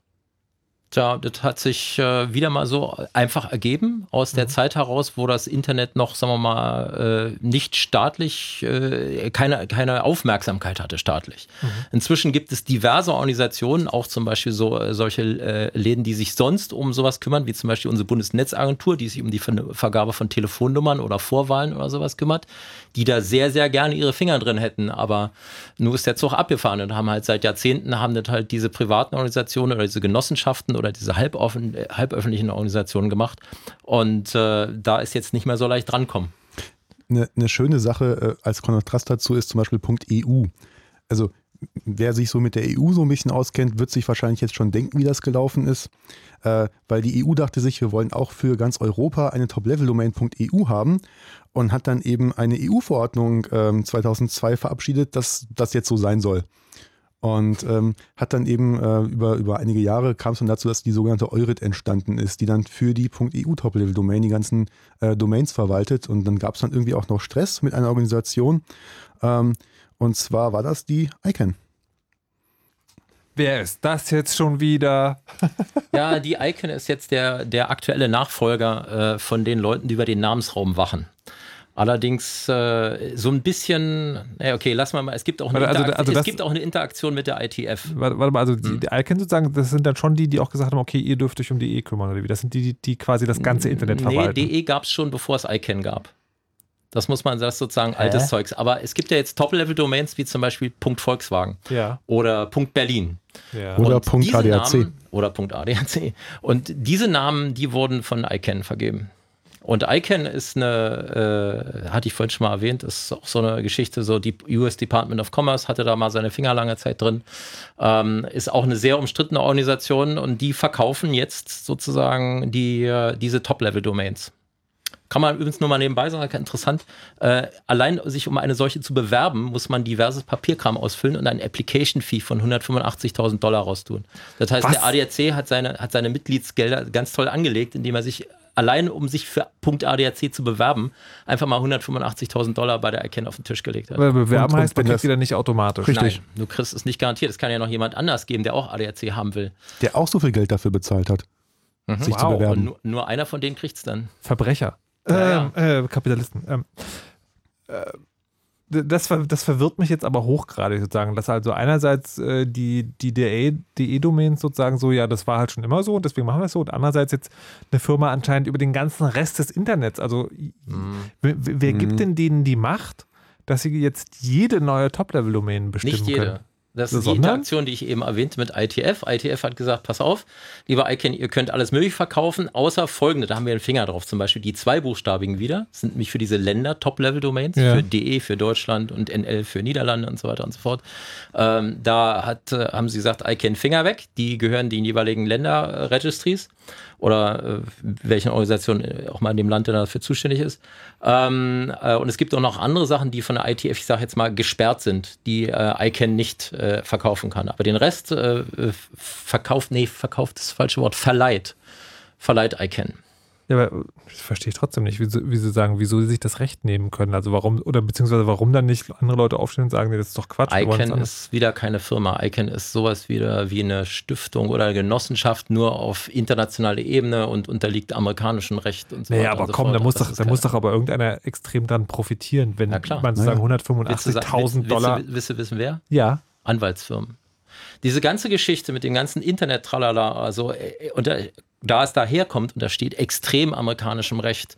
Das heißt, die ganzen Copyright-Themen, die da diskutiert werden, sowas, wird ja, der verklagt ja jeder jeden zu jeder Zeit andauernd. Ja. Und deswegen ist der Aufwand auch so hoch. Wenn du jetzt mit irgendeinem Namen ankommst, wie äh, Punkt Fritz oder sowas, dann könnte es ja zum Beispiel sein, dass hier in Deutschland dich schon die Firma AVM verklagt, weil sie sagt, wir haben aber hier ein Produkt, das heißt Fritz. Und dann gibt es irgendwelche Dänen, die sagen, wir haben aber hier eine Brause, die heißt Fritz oder was weiß ich. Und äh, allein um diese, diese legalen Dispute oder sowas auch nur einigermaßen im Zaum zu halten, beschäftigen die Herrscher von Anwälten und die saugen die ganze Kohle auf. Und das merkt man auch schon daran, wie so eine Top-Level-Domain eine neue eingeführt wird, also was wie .shoes oder .eu, die werden nicht einfach so freigeschaltet, sondern wenn man sich da registrieren möchte, wenn die neu auf den Markt kommen, gibt es eine Sunrise-Periode, wo jeder, der irgendwelche Markenrechtsansprüche hat, sich erstmal melden kann und sagen kann, äh, die Domain aber bitte sperren, weil da habe ich meinen Markenschutz drauf oder ich möchte die aber für mich registrieren. Und erst wenn das vorbei ist, dann kann man sich insgesamt bewerben und das ist eigentlich nur eine riesengroße Geldschneiderei weil nämlich alle denken, dass sie jetzt auch auf diesen ganzen neuen Top-Level-Domains sich ihre Domains registrieren müssen. Also so ein Schuhhändler zum Beispiel, der denkt sich, oh Mist, jetzt gibt es Schuhs, damit ich jetzt keinen Nachteil habe, muss ich da aber auch jetzt für 80 Euro im Jahr meine. Mhm. meine .shoes-Domain registrieren. Oder irgendwelche Restaurants haben jetzt irgendwie den Zugzwang so, hm, es gibt jetzt .restaurant als Top-Level-Domain. Ähm, ich muss jetzt ganz dringend als Berliner Restaurant auch irgendwie ähm, Müller.restaurant äh, registrieren, damit die Leute mich da in dieser restaurant top level Und ich muss finden. auch Restaurant Müller.berlin. Genau, Ja, Punkt genau. Berlin natürlich auch und ähm, so weiter. Übrigens, und so das, fort. das absurdeste Beispiel aus dem, aus dem deutschen Sprachraum der letzten Jahre war Punkt Kinder. Kannst du mal überlegen, wer das registriert hat? Ferrero. Ja, genau. Das ist, äh, das, das ist mir tatsächlich sozusagen auch, äh, da habe ich mich tatsächlich auch gefragt, wie das geht. Also wieso, wieso, vor wem haben die wie durchgesetzt, dass jetzt äh, Kinder sozusagen eine Top-Level-Domäne für den Hersteller, also ein Markenname ist und nicht das deutsche Wort? Na, mussten, noch mussten sie nicht durchsetzen, sind halt hingegangen zu ICANN, haben gesagt, hallo, hier habt ihr 185.000 Dollar, wir hätten das gerne. Und dann haben die geprüft und gemacht und getan und kein anderer hat den Finger gehoben, hat gesagt, das will aber ich haben. Es gab diverse, die gesagt haben, das ist aber blöd, weil es ein normales deutsches Wort, das kann man doch nicht einfach irgendeiner Firma geben. Ja. Aber das hast du ja auch mit anderen Dingen, wo sich äh, Firmen einfach normale deutsche Worte nehmen als Produktname oder so. Und da dem keiner widersprochen hat lange Zeit, haben sie das Ding halt eben vergeben. Fertig. Übrigens auch nicht die deutsche Bundesregierung, die da irgendwie mal gefragt wurde. Nö. Das ist doch alles fürchterlich. Warum Ja. wird das so depressiv am Ende? Das sind, das, das sind die Abgründe. Wir hätten den Abgrund zum Anfang machen Aber- müssen, dann hätten wir jetzt die hübscheren Sachen Was, was, was ich mich jetzt aber frage, ist sozusagen jetzt äh, CCC und Umfeld ist ja bekannt für ähm, kreative Lösungen. Wird schon an so einer Art ähm, Alternativsystem für diese Namensvergabe gearbeitet, damit man dem mal ein Ja, Schnippchen gab es auch schon lange. Wa- Was denn? Wie denn? Äh, es gibt so verschiedene Leute, die einen alternativen Root-Tree oder DNS-Root-Tree betreiben, also einen alternativen Namensraum betreiben wollen. Es gibt auch Leute, die das immer wieder machen. Das Problem ist, da hast du als normaler Benutzer nichts davon, weil die Systeme, so wie sie ausgeliefert werden, egal ob von Microsoft, Apple oder sonst wem, kommen von Hause aus erstmal eingestellt mit, den, mit dem Zugriff auf den normalen Namensraum, damit auch das passiert, was man erwartet, was passiert. Du rennst halt auf der Straße rum, siehst du ein Schild, da steht halt fritz.de drauf, zückst dein Handy und tippst es ein, erwartest, dass du dann auch bei Fritz ankommst. Hm. Weil wenn es jetzt einen alternativen Namensraum gäbe, müsstest du jetzt versuchen, auch dort wieder deinen Namen zu registrieren oder reinzukriegen. Ähm, und äh, sonst würde es da wieder nicht funktionieren. Also man kann sich, man, technisch, die Technik lässt dazu, dass man, dass man einfach alternative Namensräume macht und da auch eigene Nameserver-Strukturen macht. Ähm, aber solange die keiner benutzt, hat es halt keinen Sinn. Ist wie diese, kennst du diese, diese Telefonbücher, die so rausgegeben werden von irgendwelchen alternativen Adressbuchverlagen? Gab es früher mal, ich weiß nicht, ob es sie immer noch gibt, die dich dann anschreiben, sagen, ja, kommen Sie doch in unser tolles, aber wenn keiner diese Telefonbuch Ja. liest, dann ist es auch egal. Ach ja, so, ähm, jetzt ist es sagen, man könnte sagen, bei den, äh, bei den Domains ist es noch irgendwie verkraftbar, äh, weil es ja sozusagen noch die Länderdomains gibt, wo man halt, und- also irgendeine Webseite wird man schon kriegen, es ist dann halt vielleicht nicht die schönste, aber irgendeine wird schon irgendwie am Start sein. Wie ist denn das jetzt, äh, diese, es gibt jetzt sozusagen dieses System, das ist auch historisch alles gewachsen, dass es halt diese ganzen Gremien gibt, die sich selber kümmern. Wird sich das in Zukunft mal, äh, mal irgendwie ändern? Also, weil wenn man so ein bisschen guckt, ist es ja, kann ich mir vorstellen, dass einerseits schon Staaten irgendwie, also ein langanhaltendes und auch lang, langfristiges Interesse daran haben, da vielleicht mal ein bisschen mehr Kontrolle zu kriegen. Und andererseits, wenn man sich so ein bisschen Science Fiction durchliest, dann wird das, dann gibt es immer sozusagen so Ideen von so einem äh, weltweit umspannenden Netz, was dann komplett von Firmen kontrolliert wird. Wie wird das in Zukunft aussehen mit den Gremien, die unser Internet irgendwie kontrollieren und standardisieren und beschließen? Na, ich hoffe, dass es erstmal so bleibt, wie es ist, ne? sehr konservativ, so diese Gremien, ähm, weil es eigentlich bisher ziemlich gut funktioniert hat. Ähm, wir sehen Diskussionen, ähm, die wir jetzt bei dieser ganzen Kryptodebatte hatten, wo die NSA eben in diese Gremien reingegangen ist und bestimmte Algorithmen versucht hat äh, zu ändern in ihrem Sinn, dass sie die knacken können. Das sagst du jetzt, zehn Minuten vor Sendungsende, dass die NSA in diesen Gremien drin ist? Klar. Na klar, also jeder kann ja mitmachen, Ja, also ist auch die NSA drin und die NSA macht da auch gute Arbeit, weil sie natürlich Ahnung haben äh, von Kryptoalgorithmen. Ähm, aber gleichzeitig versuchen die natürlich auch ein bisschen zu schwächen, die Standards, damit sie die besser entschlüsseln können. Ähm, das ist natürlich diese Abwägung und ähm, die haben schon sehr, sehr viel Gutes da auch getan, aber in den letzten Jahren hat man gemerkt, dass sie da eben auch nicht so gute Dinge mit reingeschmuggelt haben, äh, weswegen die natürlich jetzt extrem kritisch begutachtet werden, alles, was die da so eingebracht haben. Und das Schöne ist, dadurch, dass das alles so offen ist, kann man jetzt gucken, was hat denn, was haben denn Vertreter der NSA in den letzten Jahren alles so vorgeschlagen und kann sich alles das kritisch angucken. Hm. Und das passiert auch durchaus. Ja, Okay. und die anderen Sachen, also der Namensraum, da sind schon die Begehrlichkeiten groß.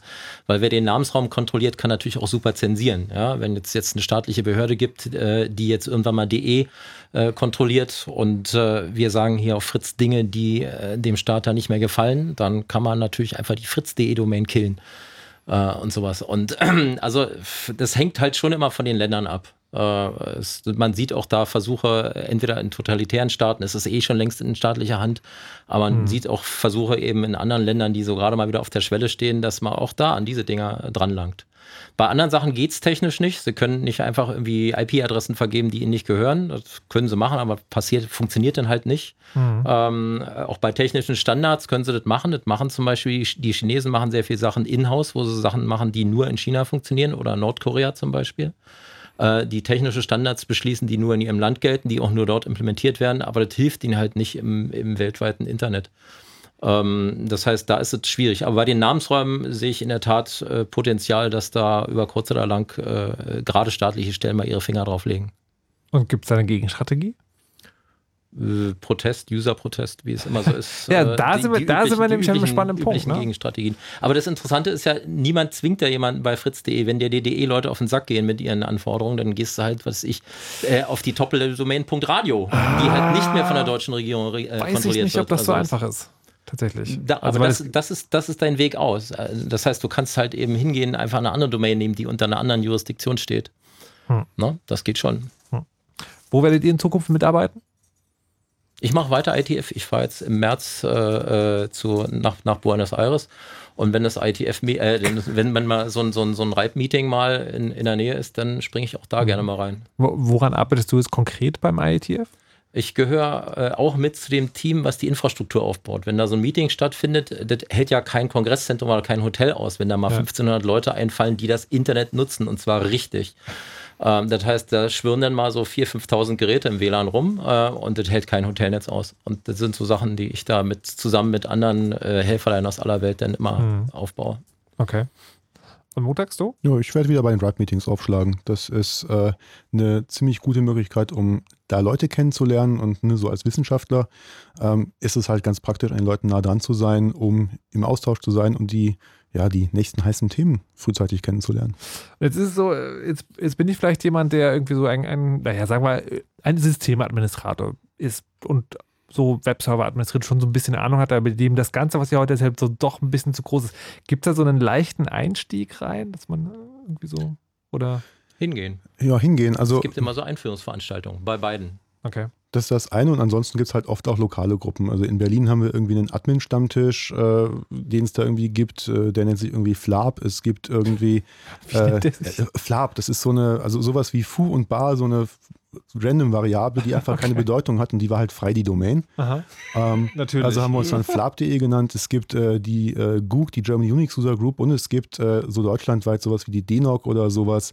Also ein loser Zusammenschluss von Admins, die da irgendwie im Netzwerkbereich sehr aktiv sind. Und das sind alles Gruppen, die man irgendwie finden kann, wo man, wo man Leute treffen kann. Das heißt, also das ist sozusagen das, wenn ich nicht gleich ganz oben einsteigen will, wo ich mich mal langsam rantasten kann. Genau. Dieses- und äh, die, die Leute überschneiden sich auch. Also bei den Admin-Stammtischen findet man Leute, die im Ripe irgendwie aktiv Mhm. sind und äh, bei DNOG natürlich sowieso. Und das ist alles im Grunde irgendwann eine einzige große Familie und man trifft irgendwie immer dieselben Gesichter. Okay, gut.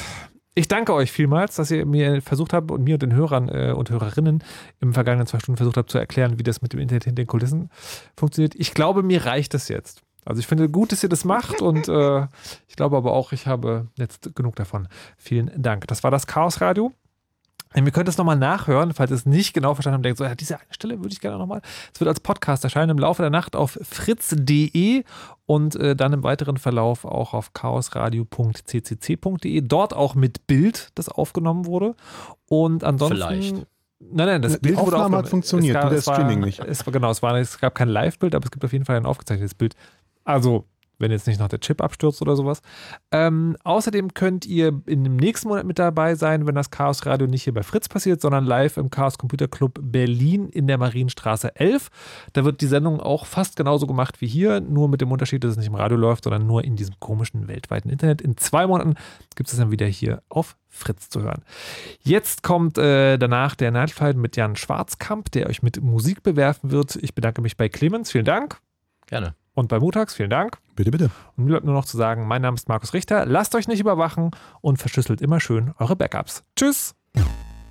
You know how all those bad boy rappers claim how much weed they drink, and how many 40s they smoke, and how many women they've kissed with at the same time. But you see, I'm addicted to something else. It's not about fancy cars or bling bling, unless it's a glitter animation.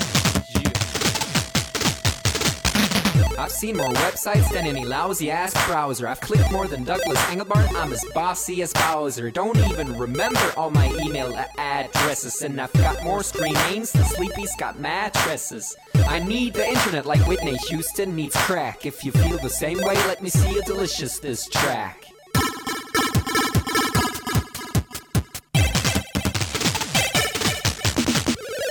Spent more time online than Tim Berners-Lee. When I go to a club, it's mostly a surf club, you see. I've pal paid more money than you've got pictures on Flickr. They call me the Uber YouTuber, MySpace clicker. I love amateur homepages and dirt style design. The interweb's a ghetto full of gustatory crime. Cross your fingers, make your hand look like a W and holla website.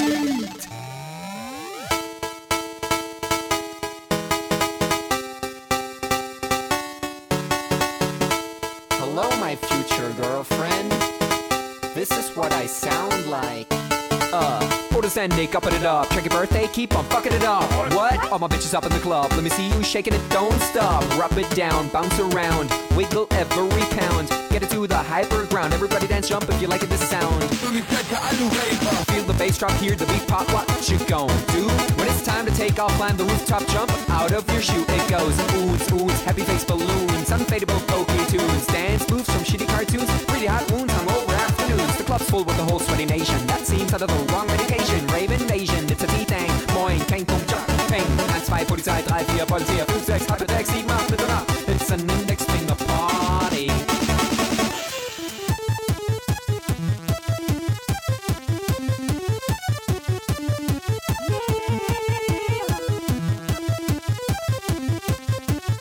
Yeah. Come on, our users holla website.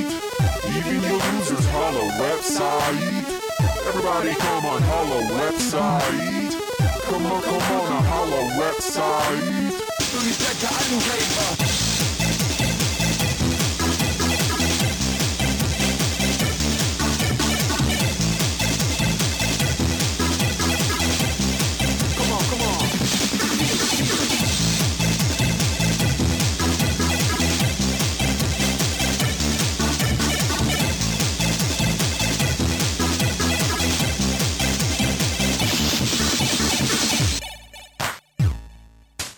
forget I'm in your extended network. Biatch. Expos 2000. Bäh.